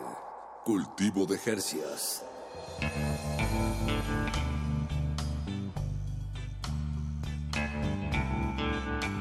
Mis anacronismos y los tuyos, y los suyos, fue el nombre, es el nombre del tema que escuchamos, y a Eduardo Luis Hernández Hernández le, gusta esto. Le, le dio like radiofónico y bueno, más Y bien en este momento ya lo estamos haciendo radiofónico. Sí, le dio un like mental primero. Ana- anacronismo es cuando algo está como desfasado Fuera- del tiempo, ¿no? Sí, fuera, fuera de su de su cronía. Ajá, de su cro- de sincronía. de sincronía. eh, ¿A qué se...? Digo, supongo, ahorita que escuché la canción, pues sí, lo que dijiste del country, la influencia... eh, por ahí va un poco también este sentido del anacronismo. No, no, no. Es Bueno, más que sobre... también es, más- anacrónico ahí Ajá, al mismo tiempo. exacto. Tú encontraste otra. Ajá, pero No, entonces es más como de los tenía- tiempos de una chica y tus tiempos. Ajá, exacto. Yo, yo le escribí una canción a una exnovia. Mm. O sea, a una exnovia que no le gustaba desayunar. Que no le gustaba desayunar. Órale. Ok. Entonces, a, la- a- a ti sí te gusta a mí me desayunar. encanta, es mi parte favorita del día. Sí, creo que la mía también. Creo o sea, en cuanto a comida. Ajá, no, y del día. de todo. No puede ser nada mejor que desayunar, creo. Quizás solo dormir, pero como estás dormido, no lo pues, disfrutas y tanto. está pegadito al dormir, ¿no? El desayuno. Bueno, Sí, sí. claro. sí, son dos eventos continuos. Trascendentales. Y entonces eh, hubo muchos problemas porque tú querías desayunar y ella quería salir ya de la casa, algo así. No, No. solo que, solo después terminamos "Cuídate, por otra cosa. desayuna". Exacto, porque cuando amas a alguien, lo único que quieres es que Su esté bien, que esté bien, que, bien. estén sanos. Ya, ah, ok, y va, Entonces va por ahí la cosa. Y, y como terminamos y quería escribir acerca de eso, le escribí una canción ya anacrónica porque ya no éramos novios ni nada. Es una canción de amor que ya no funcionaba para nada ni para nadie. Ok. Y, Por pero, eso lo y- anacrónico. Ajá, Claro. es anacrónica porque ya es como el periódico de ayer. Ay, gran, gran canción esa del periódico de ayer, de Héctor Lavoe. Ah, no la de, Uy, de Paquito, Conoco. Ahorita que se acabe el programa te la voy a Vamos a ir al Barba Negra o al Barba Azul. ¿Cómo se llama? Al Barba Azul. Vamos a ir al Barba Azul y ahí la van a tocar en vivo. Ahorita te la pongo, es una Vamos gran a aprender a bailar salsa porque creo que nosotros tres no sabemos No. bailar salsa. No somos esa clase de humanos. Como decía un amigo, de- en vez de enseñarnos a tocar la flauta dulce en las escuelas, nos deberían de enseñar a bailar cumbias y salsas Claro, desde niños. educación básica, ¿no? Sí. Salsa y lógica para los jóvenes. Salsa y lógica. Oye, se va a llamar mi libro. En, en- bueno, estoy leyendo aquí algunas unas notas tuyas eh, que están... And- El Andrés Canalla, sí lo pueden encontrar en, en varias redes sociales.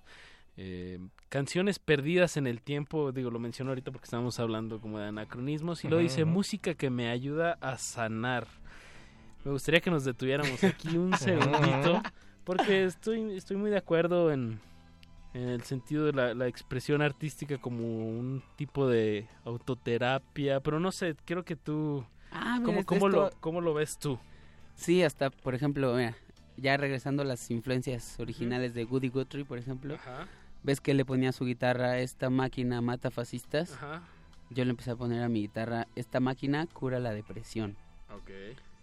Entonces sa- saqué una playera con eso, con esa frase y ha sido como que la bandera un poco también más allá de la música, como la frase que representa lo que yo quiero hacer, ¿no? Con la música.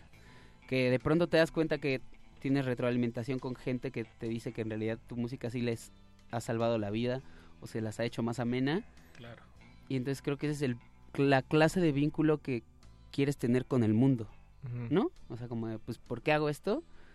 No solo es un ejercicio de ego, sino que también tengo una responsabilidad con ciertas personas que esperan música de mí o sentirse bien o, ¿sabes? Como sanar con música. Qué bien, porque eso habla de, de que hasta cierto punto tienes siempre presente, bueno, no sé si siempre, pero, pero tienes presente a tu, a tu audiencia, a, a la gente que, que te escucha y, y, y estás cumpliendo una función, ¿no? De alguna manera, como un servicio a la comunidad, de alguna manera, y, y, y de paso te estás sanando y de paso estás eh, pues aportando al, al diálogo musical contemporáneo, estás atacando a varios pájaros de un tiro y en realidad lo único que tienes que hacer es hacer música, bueno, hacer canciones. Ya sé. ¿Era eso sí. o vender lonchibones? es mi imaginación. Bueno, no, más bien en- aquí cualquiera puede presenciar en la Ciudad de México. eh, bueno, yo siendo de fuera lo noto mucho, como que hay un cierto grado de, no- de tristeza que no se ve en otras ciudades.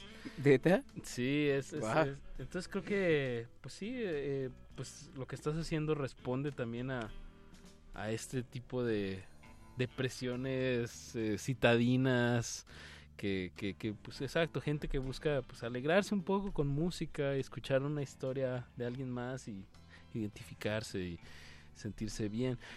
Andrés, sé que estás próximo a cumplir 30 años. Ya, ya, ya.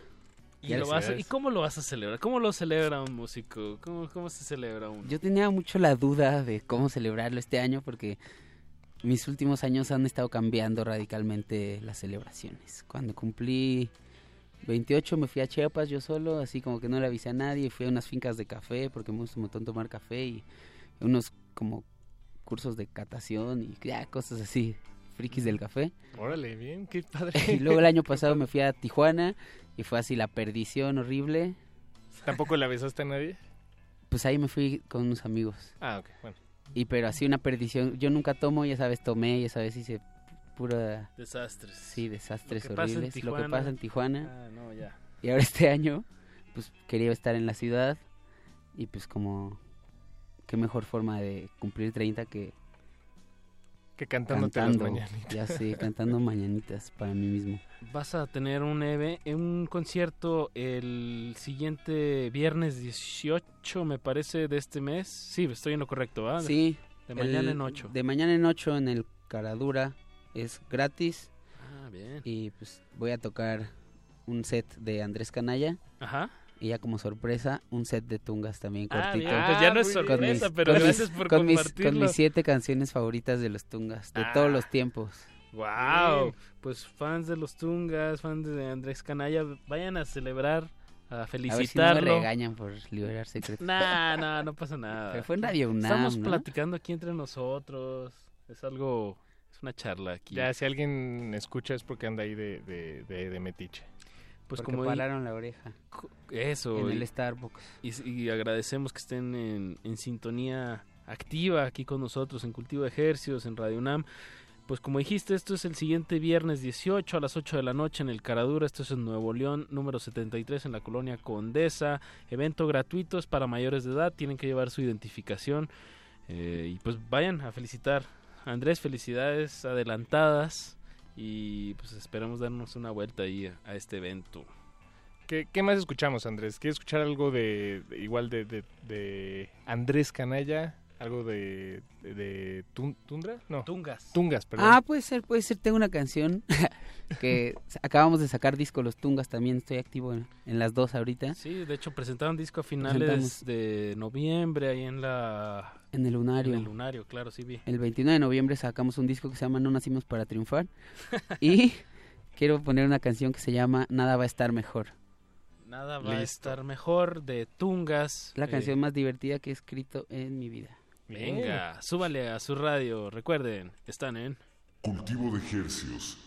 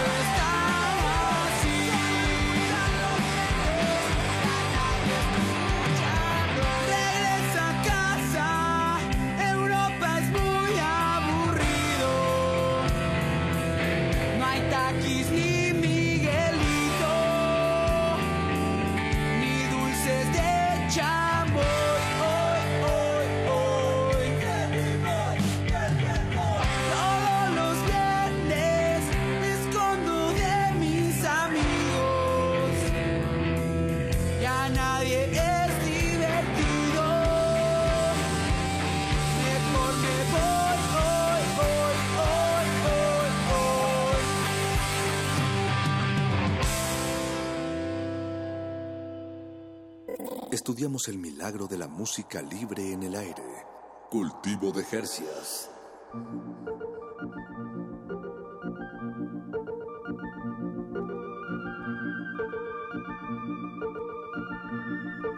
Solo importan los memes, ya nadie escucha rock, es lo que dice el tema de Tungas, titulado Nada va a estar mejor. Nada va a estar mejor. El, el proyecto de nuestro invitado de esta noche, Andrés Canalla, eh, de Linda Vista, al norte de esta bella ciudad de México.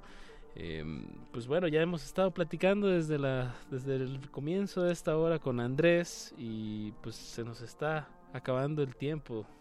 El, me, me, gusta escuchar eh, este tipo de, bueno, esta, esta oleada de, de punk californiano y, por- porque para mí es en realidad, o sea, es, es música pues muy explosiva, muy ligera llena a la de- vez, ¿no? Sí, muy ligera, y, pero para mí está cargada de, de nostalgia. También. Eh, y digo, no, no- tal vez no para todos, ¿no? Pero para los que estábamos ahí eh, comiéndonos los mocos cuando cuando Claro. estabas cuando cuando, Cuando esto estalló, surgió, sí, claro. eh, pues sí estábamos muy chavitos. Bueno, y, y- y no no puedo más que, que pensar en, en la escuela y en los amigos. Sí, sí, sí. En los ¿no? Miguelitos, en los. Miguelitos de, de aguaditos, de líquidos y los Miguelitos de polvito. Sí, los los vans rotos. Exacto. Las ganas de patinar. Bueno, yo no, la Las verdad ganas de patinar. le- no, yo, nunca tampoco, le digo. pero tenía ganas. En, Torreón también llegó el punk melódico, Sí, ¿no? claro, claro, claro que hubo de eso. Mucho, de hecho, mucho, mucho. Y todavía, ¿tú estás al tanto de, de, de bandas o, o escenas en, en las que se si- sigan haciendo punk de, de este estilo? ¿Cómo Eh, sientes esa escena tú, Andrés? Eh, sí hay, sí hay, Sí, pero digo, obviamente hay, pero- ha avanzado y se ha complejizado de alguna forma. Sí. Ok. Sí pero hay, sí pero hay, hay también ya, escena- ya quedó, ¿no? Digamos. Pues ya es una parte del espectro.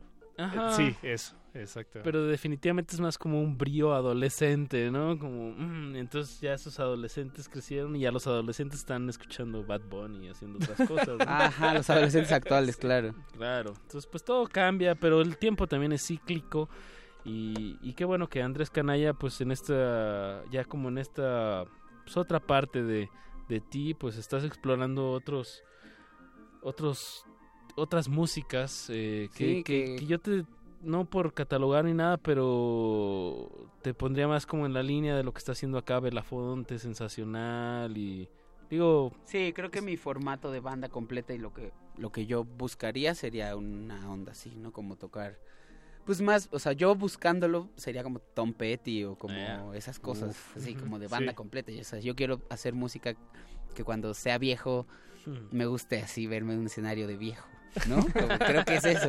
Sí, Saber envejecer y la música, la música nunca envejece. de- Pues eh, Andrés Canalla, nos queda tiempo para otra canción y nos gustaría que, que nos dieras más bien pues una, una canción que a ti, una recomendación, una canción que a ti te haya influenciado o que estés escuchando ahora. Que sientas ahorita en el momento. Ajá, exacto. A mí una canción que para mí me parece súper adelantada a su tiempo y hecha en México eh, de Rodrigo González, Tiempos Híbridos, pues que si hablando la de él. sigues escuchando ahorita hace metáforas que explican cualquier momento del tiempo y más ahora con el huachicol y compañía.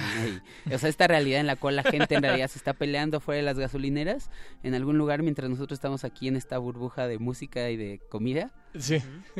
Creo que Tiempos Híbridos de Rodrigo ahí Re- sigue. retrata eso, sí, Sí. de alguna extraña manera.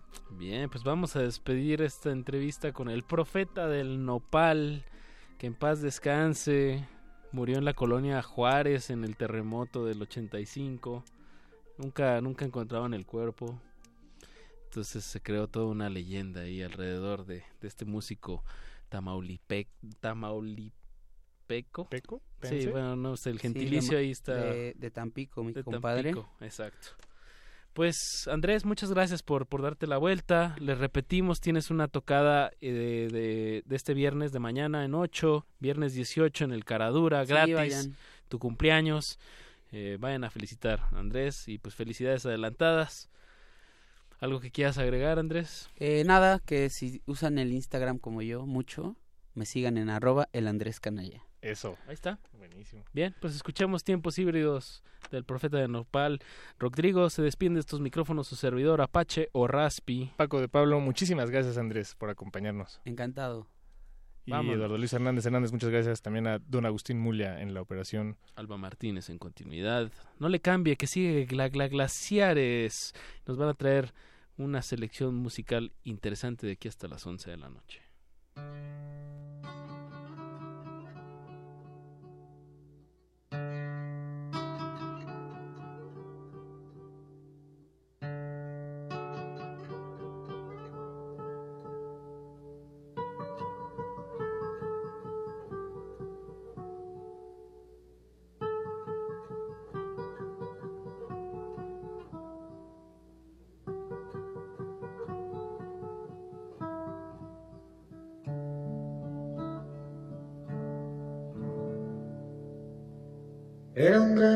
Electrónico con nopales automáticos, con sus charros cibernéticos y zarapes de neón.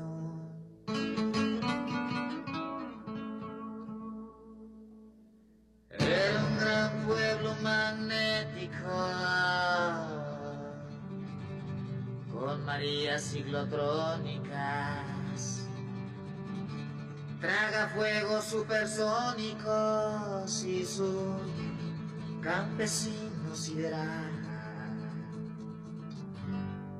Era un gran tiempo de híbridos, era medusa anacrónica,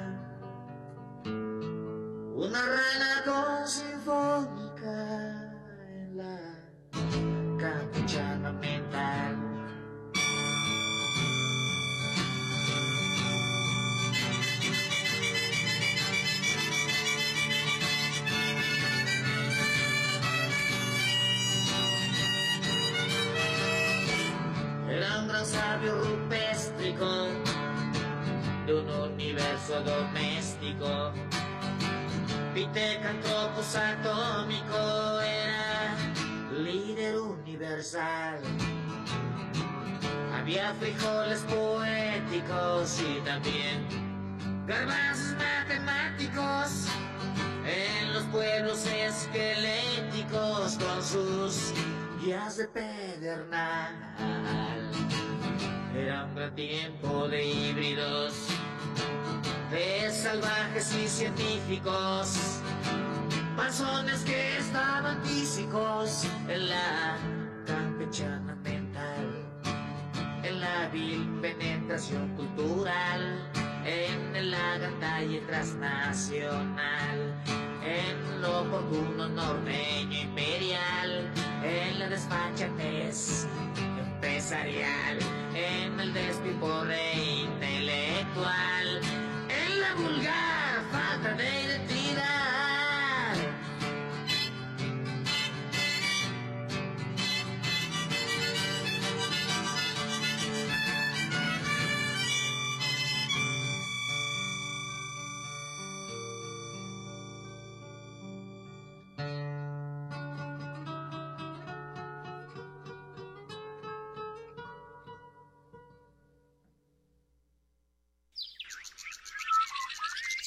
El invernadero sónico debe cerrar sus puertas. Un procedimiento de rutina. Respira. Vuelve. Cultivo de hercios.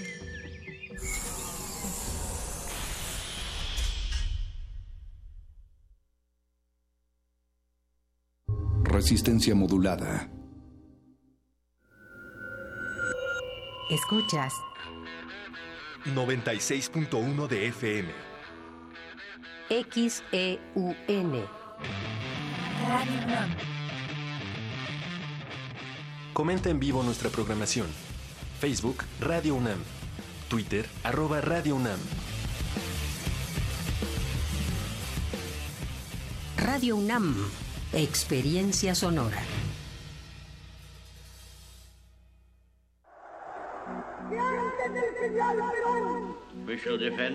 La voz lo dice todo. Pero ¿qué es todo lo todo que puede decir la voz?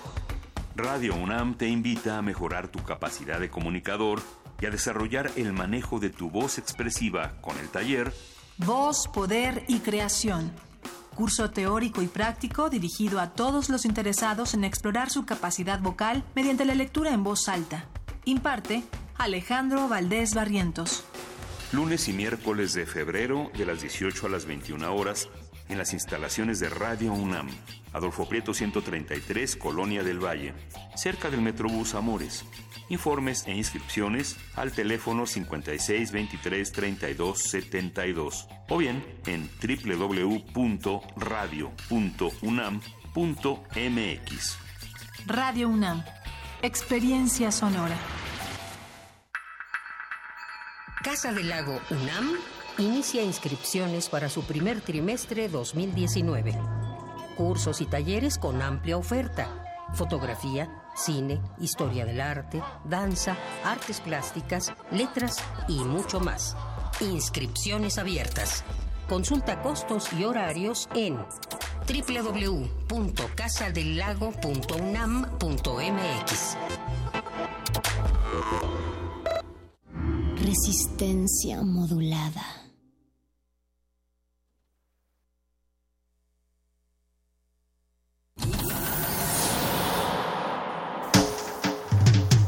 Congelamos la noche sobre las bocinas para que cristalice en tus oídos.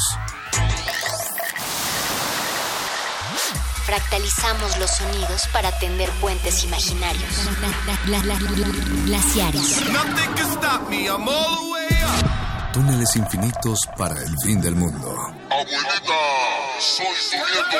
Nothing can stop me, abuela. One day I'll have to put it all alone at the beginning of this Glaciares. With a long piece of black leader. At least they'll see the black.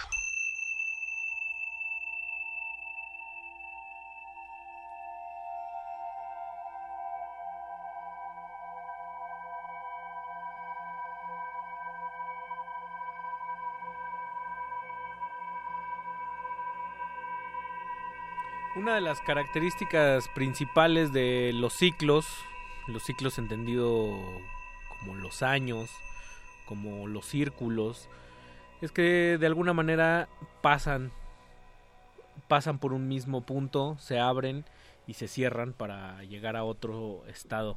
Bajo esa máxima está la famosa uno no se baña en el río Dos dos, veces. veces, pero tampoco puede escapar a lo que es y sobre todo a sus orígenes. Feliz 2019, este es el primer Glaciares de 2019, bienvenidos sean Mauricio Orduña, Ricardo Pineda, muchas gracias. Eh, Todavía se vale decir eh, feliz año nuevo. es una de las grandes preguntas. Como la de las quesadillas. ¿Cuál es la de las quesadillas? Pues las de que sí con queso o no queso. ¿No? Pero bueno, yo creo que dado el calendario escolar y el ciclo escolar, se vale todavía. Cuando me preguntan, yo digo que hasta septiembre. que hasta sea, septiembre se puede feliz decir año, año, nuevo. Y si no lo viste a la persona, si no la viste, ¿no? Me gusta, me gusta que seas tan, Pues sí, tan laxo en pues esas sí. cosas. Feliz año.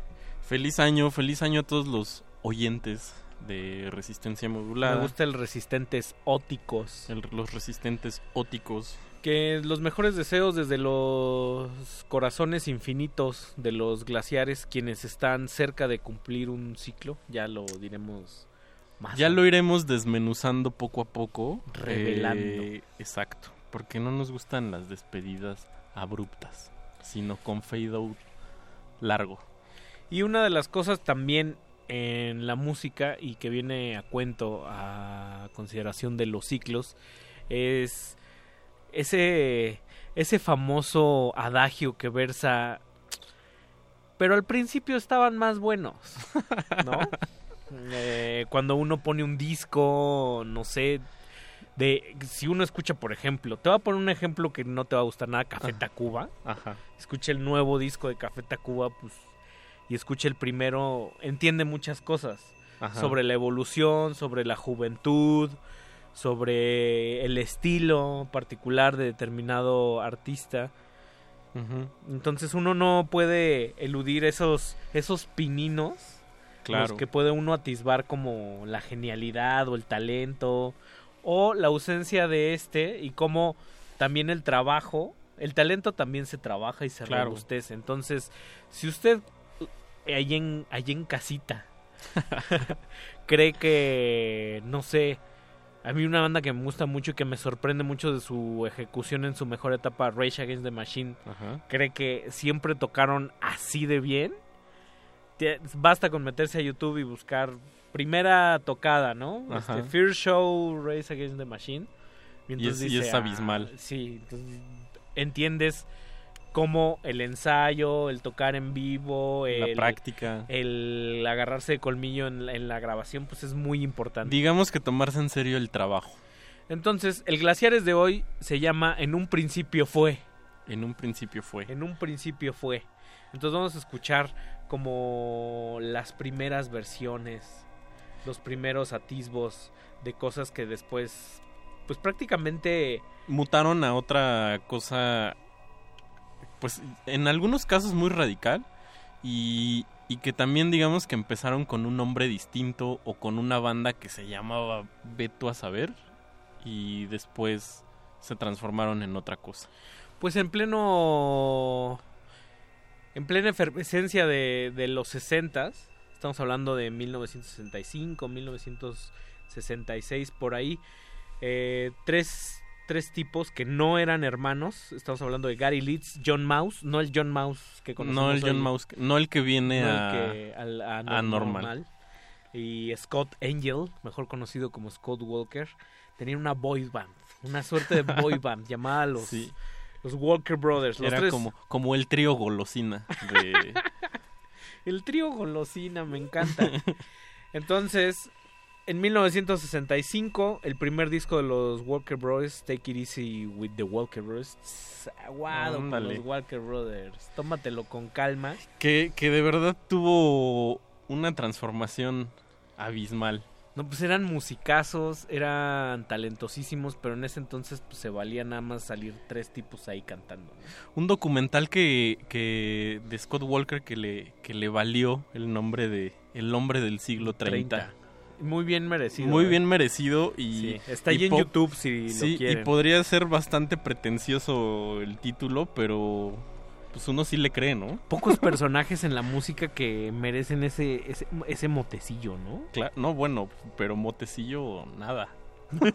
De motecillo, nada. No, eh, Scott Walker, el, el hombre del siglo 30. Al lado de sus dos compinches en 1965.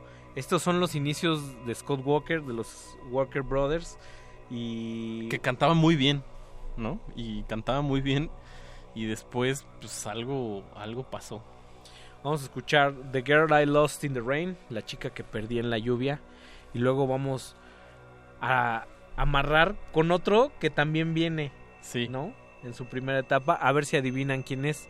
Arroba R modulada en Twitter, hashtag glaciares. Y en Facebook como Resistencia Modulada, escríbanos, eh, cuéntenos qué banda les gusta mucho ahora y antes tenían otra banda o salieron de otra banda, pero Y que se vale que antes no me gustaban y luego sí. Ajá. O y cuál todo lo contrario. Eh, Por, por ejemplo, a mí Café Tacuba. ¿No te gustaba? ¿O Es sí te esa gustaba? era una banda que me gustaba mucho. Es una banda que, que ya ni la menciono.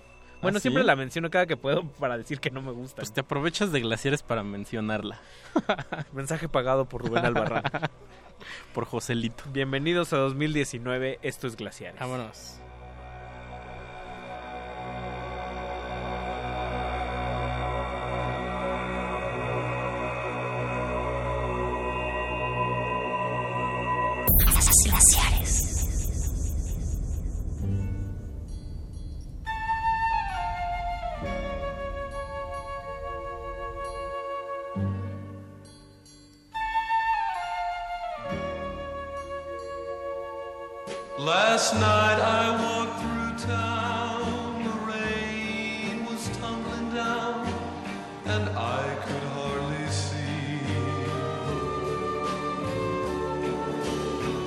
Just lost my heart, I gave it from the start.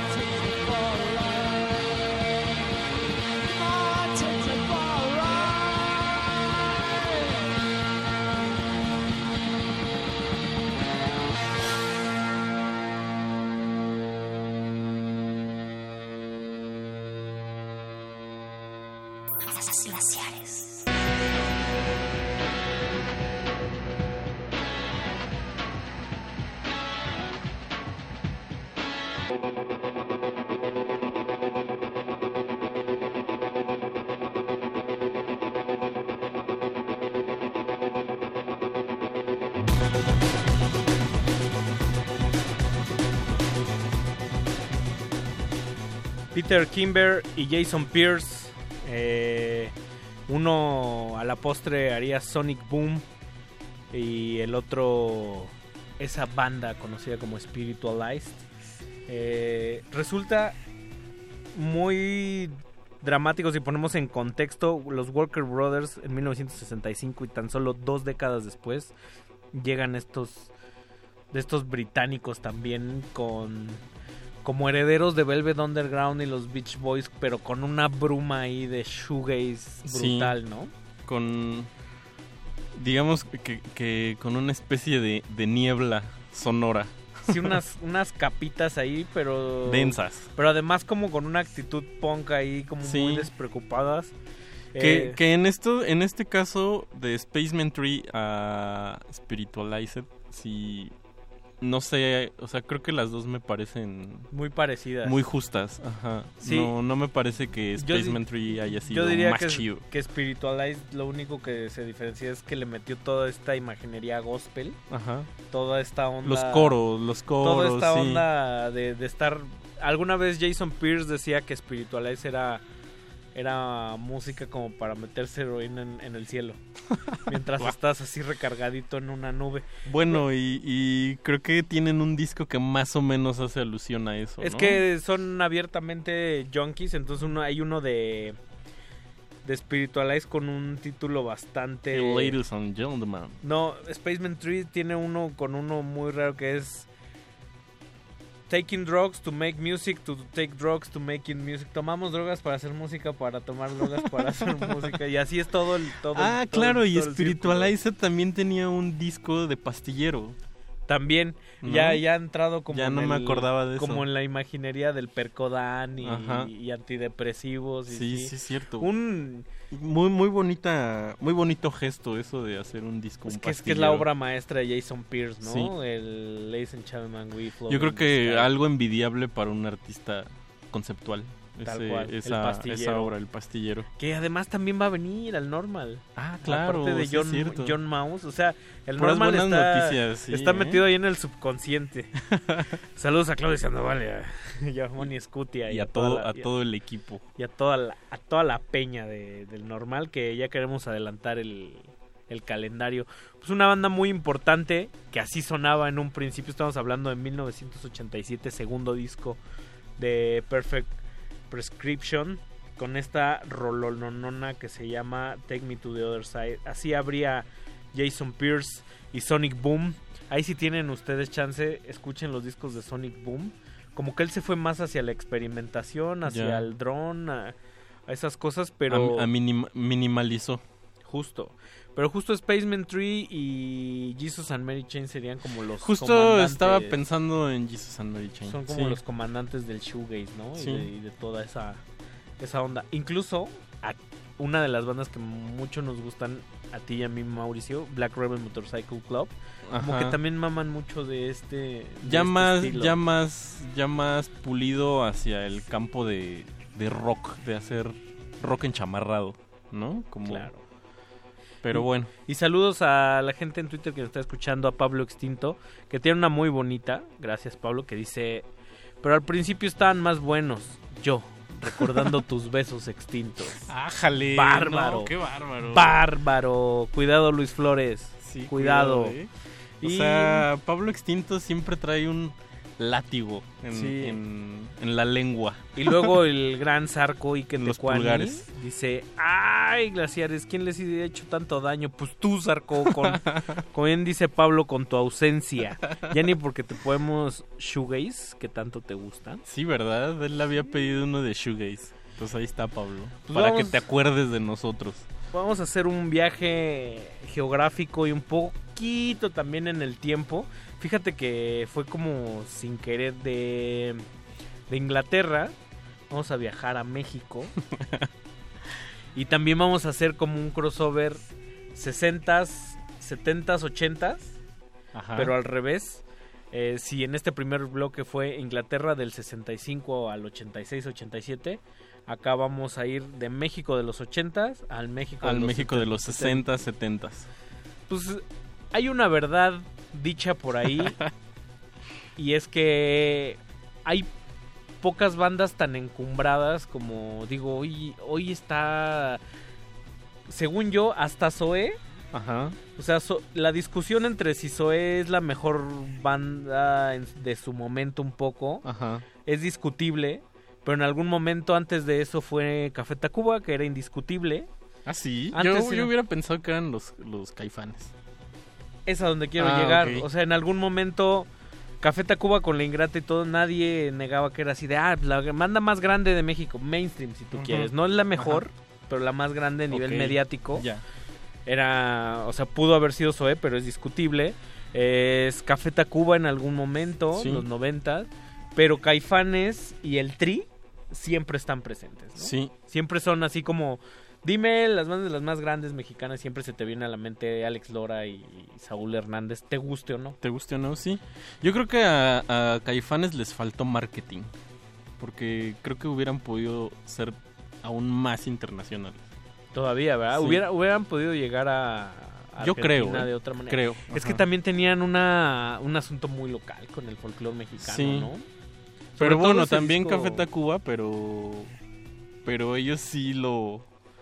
Lo, lo pusieron. Lo, sí lo. Sí lo pues, tenían su estrategia ahí. de marketing mejor. Ya era, ya era otro México. Sí, ya era otro ya México. era otro México. Tratado de libre comercio. Y, y justo antes de eso, pues, Caifanes pues, se las tenía que ver duras y, en la a, a nivel de, de cancha y A ras de piso. a ras de piso cargar sus amplificadores con gente de la talla de Illy Bleeding, Sí. con gente de la talla del Doctor Fanatic, con gente de la talla de José Manuel Aguilera Sí. y justo el Y doctor- Sabito Romo. el Doctor Fanatic Sabo Romo. ¿Sabo Romo estaba ahí? En- No, todavía no. ¿Todavía no? No. Era José Manuel Aguilera. Es, es que está muy Ah, padre claro, esta, alineación. Aguilera, es sí. encabeza el Doctor Fanatic, imagínate. Luego, de un lado tienes a lo que fuera después la barranca, que es Federico Fong y José Manuel Aguilera. Ajá. Y del otro tendrías a los caifanes, que era Saúl Hernández y, y el de la batería, este, Este, Alfonso André. Alfonso André. Y se vestían como travestis y juntos se hacían llamar. La suciedad de las sirvientas puercas. Vámonos. Buenas noches. Con ustedes. La suciedad de las sirvientas puercas.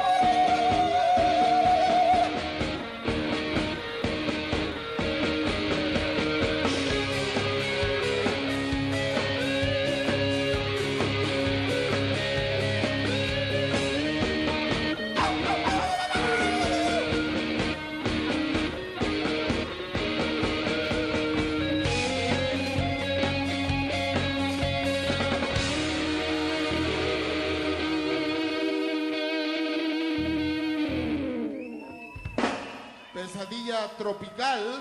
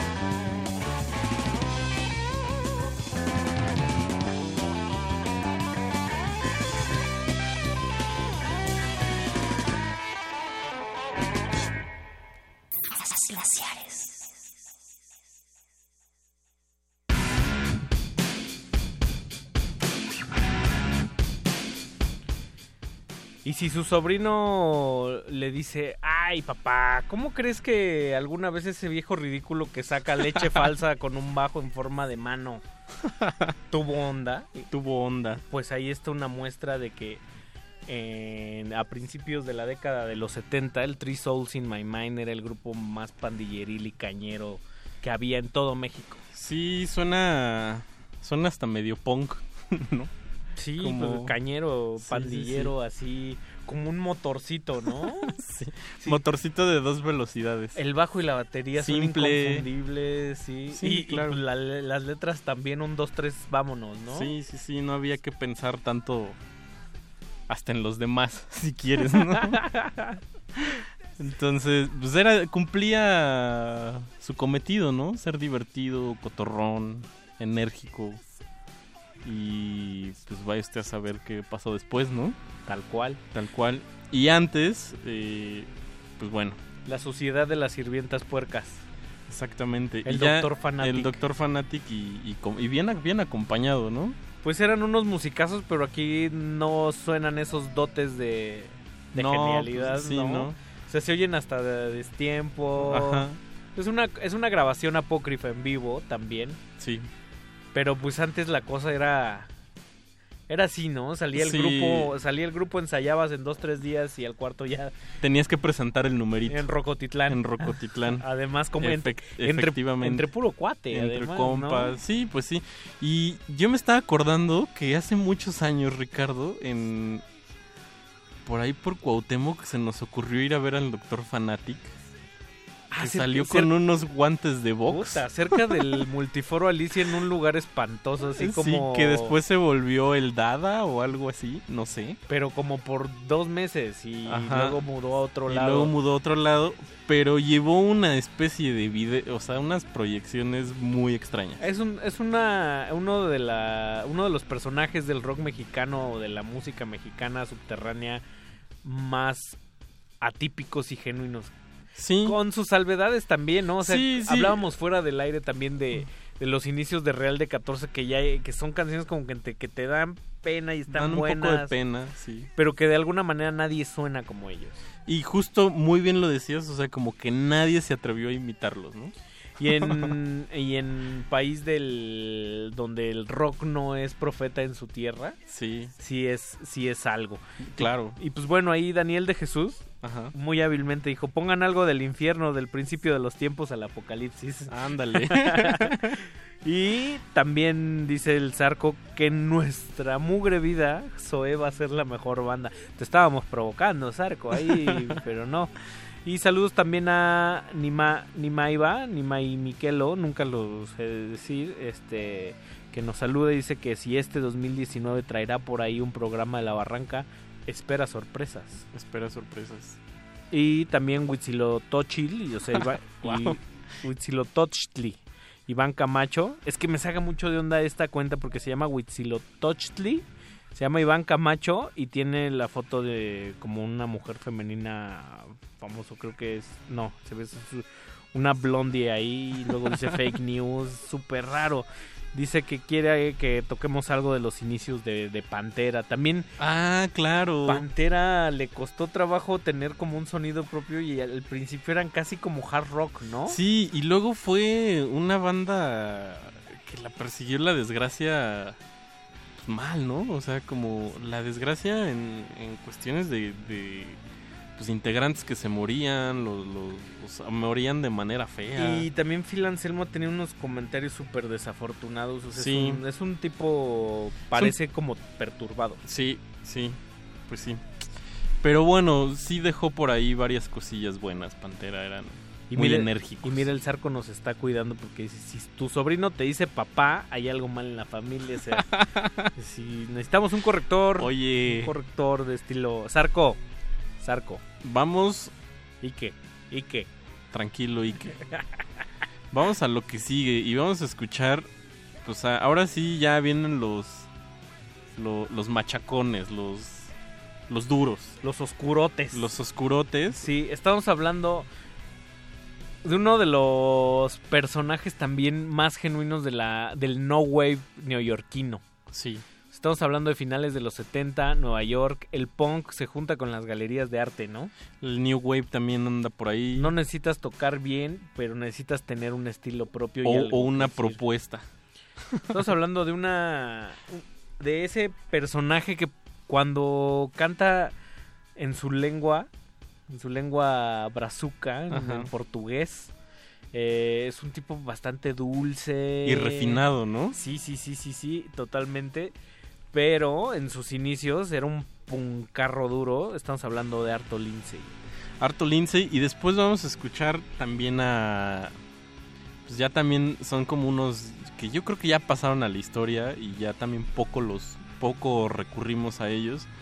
Estamos hablando de Hot Pants que así empezaron Para después llamarse Mano Negra y después ser ese ciudadano del mundo que se llama Manu Chao. A mí, debo confesarlo abiertamente, Manu Chao me da una pereza tremenda. es sí es algo cansadito. Es repetitivo, eh, me parece como música muy infantil. eh, naif, dirían Ajá, por ahí. Exacto. Mira, un término refinado. Un término Pero refinado. Antes de ser Mano Negra, Mano Negra y el poderío y la importancia que tiene Mano Negra a nivel cultural y musical Ajá. se debe también a que sus músicos, sus integrantes, vienen de tres bandas que estaban pululando ahí en, en Francia en los 80.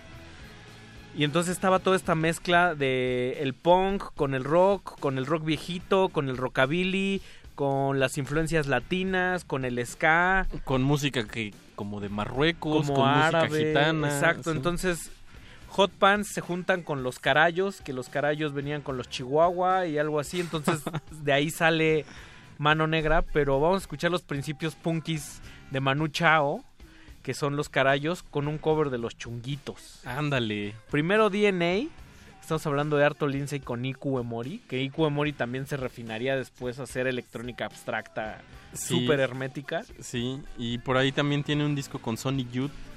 Sí, con, con King Gordon Con- nada más. ah, claro, es y- Kim Gordon y nada más. DJ Olive. Ajá, sí, Sí, es cierto. es por ahí si pueden, encuentren un disco de DJ Olive en Bandcamp que se llama Sleep. Ajá. Son como píldoras para dormir de dos horas. Uf. Tra- traquetazo. Diría que es como Basinski, pero tiene su lado pervertido ahí. Entonces, Ya. como Basinski es más bello. Sí, sí, si Más- más quieren dormir con, con chochitos extraños, Ajá. póngase ese de DJ Y, visar- y visitar parajes oscuros, pues puede ser eso. Pues vámonos, guitarras, punk y glaciares. Vámonos. Glaciares.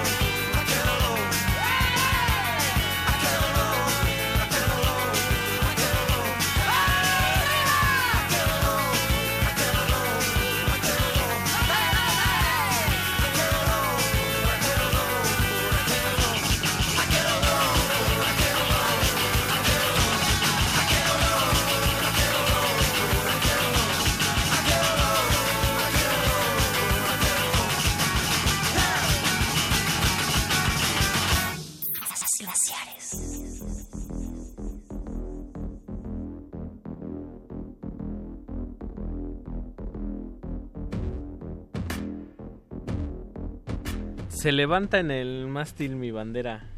Con un sol entre céfiros y trinos. Así sonaba el país antes de la 4T, podría decirse. Estábamos poniendo música de principio de los de los tiempos. Pues Man- Manu Chao ya sonaba bien armado aquí, ¿no? Sí. E- Es muy curioso cómo terminó en lo que terminó, ¿no? Como, Según yo se gastó. Sí, o sea, tocó bueno, sí, demasiado. claro. E- Era una persona que Sí, quizás quería llegar a eso, a esa simpleza lo, casi refin- zen. lo refinó demasiado y llegó a sintetizarlo. O sea, ¿entiendes ese, ese trayecto? O sea, fue como de lo convencional a una cosa muy sofisticada, muy... Pues sí, ahí, ahí se aplica el término de global music, ¿no? Sí. O global fusion, estas cosas. Y luego aterriza en algo que quiere ser como demasiado universal. Que yo creo que ahí puede ser el, el- o sea, puede ser el punto de por qué medio se carica. Es, es muy pretencioso ser, Eh, ajá. llegar a, la, a, a una cosa de, de universalidad. Y en esa... Como en- que sea para todos. En ese camino tiene algo muy particular Manu Chao que pone estas grabaciones de radio. Todas esas provienen de la gira latinoamericana, entonces a mí me parece fabuloso que siendo en algún momento Mano Negra la mejor banda de su generación en Francia, Ajá. en vez de girar para Nueva York, Europa, que lo hicieron, voltean a, a ver a Sudamérica y hacen esta hacen unas giras así por Guatemala, Sí. por zonas donde por Colombia donde nunca en la vida habían visto una guitarra la gente Ajá. y conectan muy fuerte con eso, o sea, es Sí. un paso natural. Sí. Entonces, Eso está en el documental, ¿no? eh, se llama Out of Time. Ajá. El documental, si pueden véanlo, que también viene esta onda de... O sea, es que es maravilloso. Sí, vale mucho la pena ver el, el documental. O sea, si a usted se le ocurre una banda que abarque que abarque todas las facetas que puede tener un músico, desde tocar en la calle, desde ser un Ajá. gitanazo Sí. callejero, desde ser una banda punk de, de dijeran los españoles de garito, Ajá. eh, una banda de estas que se compiten a ver quién suena mejor, a, a ser los que llenan estadios, hasta embarcarse en un En un... En, un, en una embarcación, valga la en- redundancia. era como un barco de carga o algo así, ¿no? Los músicos cargaban contenedores así y, y montaban una obra, la gira Cargo 93. Esa. Luego hicieron lo mismo vía tren y ahí, y ahí truena Mano Negra, que es donde sale el disco este de Casa Babylon. Ajá. Y ahí tocan con los de Todos Tus Muertos y esto. Órale. Y como que eh, Manu Chao se engolosina y sigue casi, casi solo ahí, ¿no? Des- de- que también es, es, es como extraño, ¿no? De, después de ser también de una, de una de las bandas con más integrantes, o sea, engolosinarte ya tú solito, sí, yo creo que sí ya pues, es- es- es- estaba como... Los caminos del ego, Mau. Sí, sí, sí, son, son misteriosos. Ni No, tanto. los Ni caminos- tanto, son predecibles a Los, ami- veces. los caminos del ego no son como yo quería. y pues bueno, Mau, estamos llegando un poco a la, a la recta... A la recta A final. la recta final. Y qué bárbaro también DNA, ¿no? Sí, qué bárbaro DNA. Y, y justo decíamos, ¿no? Ese sello de, de Arto Lindsay y la, la guitarra chillona. Y, y pues justo cuando se pone así como, como muy bossa nova, pues de repente te, te, te agandalla con esos guitarrazos. Que nosotros tuvimos la oportunidad de verlo ahí en, en- Justo donde hicimos nuestro aniversario, Ricardo, del cuarto aniversario. en Casa del Mm, Lago. Casa del Lago. En ese mismo escenario estuvo Arto Lindsay por ahí del... Cuando el Festival Germinal. Cuando el Festival Germinal. Saludos al querido Rogelio. Y Sosa. saludos a David García que dice qué bueno que regresaron los glaciares, qué buen programa, ya no recordaba que son tan entretenidos y cuánto aportan en estos jueves, casi viernes. Saludos. Gracias David. Gracias David. No es un tuit David. pagado por Rubén Albarrán, lo juro. Lo juro. Eh, Aguas, porque su maquinaria de, mar- de marketing es dura, ¿eh? Pueden meternos por ahí un gol, un golazo y, y quién sabe, ahorita suenan ahí. Ve tú a Eh, saber. Pablo Extinto dice qué gran clase de guitarras punk. Sí, Sí. no, fue como un bloquecito, Sí, un bloquecito punk. Y saludos a Noemí. Noemí es mi compañera de la primaria. Ándale. Ajá, Noemí Montes, la Mimi. Eh, una de mis mejores amigas de toda la vida, aunque tiene como décadas que no la Que veo. no la ves. Saludos, Mimi. Y dice saludos desde la República de Ciudad Azteca. Eso. Orgullosamente Catepec, arriba de Catepec. Saludos a todo Ecatepec y más allá. Y bueno, para el bloque de despedida, Mau, nos vamos a ir con dos de nuestros favoritos de, del mundo contemporáneo. Del mundo contemporánsky. Uno es Mark, San- Mark Sandman. Mark Sandman, en paz descanse. En paz descanse. Qué buena banda es Morphine, nunca me cansaré de decirlo. No. Son esas bandas que nunca me aburren. Y sabes que ahorita que hablábamos de Real de 14, siento Claro. que hay, o sea, yo decía que no se parecía mucho, pero ya le caché a José Cruz. ¡Qué fuerte! Sí, sí, sí. Entre el zapato y el pantalón. no, no, no, pero justo esa canción que de la que hablabas, la de ¿cómo se llama? No me dejes, por favor. Que es como Es un poco morphine, ¿eh? Aguas. Que en sus principios se llamaban Threadhead Right, como Trátala Bien. Mark Sandman también es un tipo que fue... pues, trabajó en un barco, era un tipo que andaba de aquí para allá súper triste. Pata, pata, Pata de perro. pata de perro, dijera la abuelita. Y pues abreva de el blues principalmente, ¿no? Y un rock como Boogie Song, con la armónica sabrosona. Sí. La onda de herencia beat. Sí. Está Kerouac por ahí, ¿no? Está el Y- desierto. Sí, y sobre todo también para mí uno de, lo- de mis nombres favoritos de una banda. Trátala bien. Trátala bien. No, me, me pues es gusta que- muchísimo. Y sobre todo en el entendido del imaginario machito, Sí. que era de... tu- teníamos la banda para tener chicas. Ajá. El Trátala bien es, es, es un imán que tienes que tienes a las buenas conciencias de tu lado. Claro. ¿No? Él sí liberó al... a- Era un tipo muy inteligente, Sí, muy elocuente. inteligente, muy elocuente, pero bueno, es Pero- que iba a decir una barrabasada de Sergio Mayer, pero ya mejor no. Pero uno cuando escucha a Trátala bien, me encanta Ajá. decir su nombre en español, Sí. cuando escucha Trátala bien, pues logra descubrir como las carencias de los demás. Claro. ¿No? De los otros. Entonces, junto cuando, justo cuando llega Dana Connelly, que es un bajo de dos cuerdas, y llega un saxo barítono y llega la batería que tenían, pues se hace esta cosa única que es Morphine. ¿no? Morphine. Eso sí también no se parecen a... No hay nada que se le parezca. Y luego vamos a cerrar la noche con una cosa espantosa. que estamos hablando de una de las agrupaciones más enigmáticas de la música electrónica. este, Lo-fi... como vape- caprichosa. Vaporwave, post-internet ahí. Estamos hablando de Hype Williams, que es el, digamos, el primer combo de donde sale Ingla Copland y Dean Blunt. Y Dean Blunt. ¿No? Fueron los inicios. Pero el primer registro, y el- lo que vamos a poner es de 2010, Ujú. que fue el primer EP de Hype Williams del que se tiene registro. Pero hay una leyenda ahí en Discogs que cuenta Ajá. que el grupo existe como de- desde 2005 y se llamaba algo así como Bahama Muchaca y que era como un colectivo de personas de del Reino Unido que iban a, a, fu- fumar y a improvisar en las computadoras y todas sus canciones eran un title one, un title two y, era como una asunta, un asunto medio anónimo. Ya. Y esa onda todavía lo tiene Dean Blunt y fue como la punta Y de lanza. Copland también, un poco, ¿no? Así como de no nos gusta etiquetar y de repente se salen con otro nombre y, y, por ejemplo Ips Tumor mama mucho también ya de, de esa De- tradición sí, claro. un poco de soy Sí. pero no soy y ahora soy ambient pero pop- medio punk Sí, ¿no? me, me gusta que tengan como esa libertad de moverse en lo que se les pegue la gana, pero sobre todo Inga Copland y, y Dean Blond son, pues sí, como de los músicos más o sea, en, en términos de actitud como medio inaccesibles y... Son súper herméticos. Y, Y de repente y no sabes- desconcertantes. Sí, no yo sabes diría, qué está sí. pasando. Dices, ¿y la música? Ajá, o sea, lo vine a ver y le pone play y Sí, luego... sí, sí. ajá. Y, y sin embargo, Mauricio, Y sin embargo nos gusta. se mueve. Saludos al perro que dice que Pantera tocaba glam hasta que se fusiló una banda llevada Exorder. O Ma- maes- Exorder. maestro perro. Maestro perro, escúchenlo en Metálisis. ¿Por qué- Allá, en cuando- la montaña. Cuando digo Metálisis tengo que decirlo como Metálisis. También lo puedes decir como metal magazo.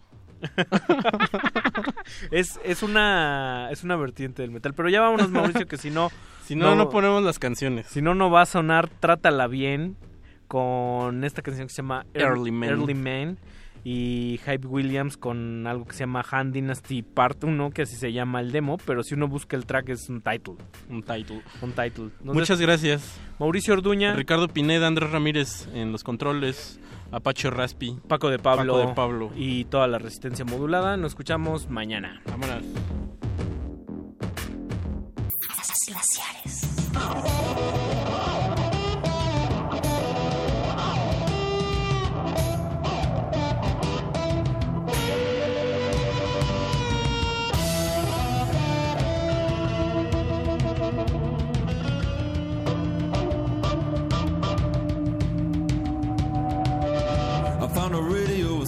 Down.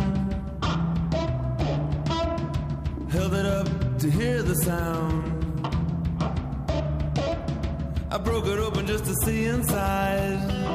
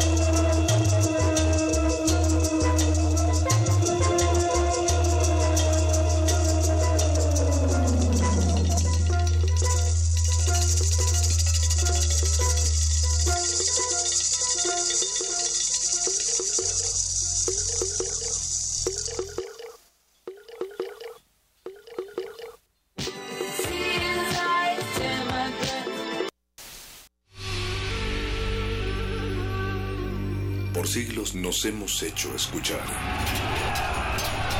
Nacimos como parte de esa inmensa mayoría. Hablar, Escuchar. debatir, proponer, cuestionar. Está en nuestra naturaleza. Instrumentos de conciencia de nuestro Usamos el sonido porque atraviesa obstáculos. Muros, fronteras.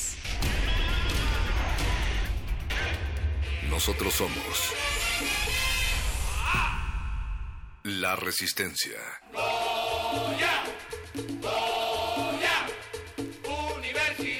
Resistencia modulada.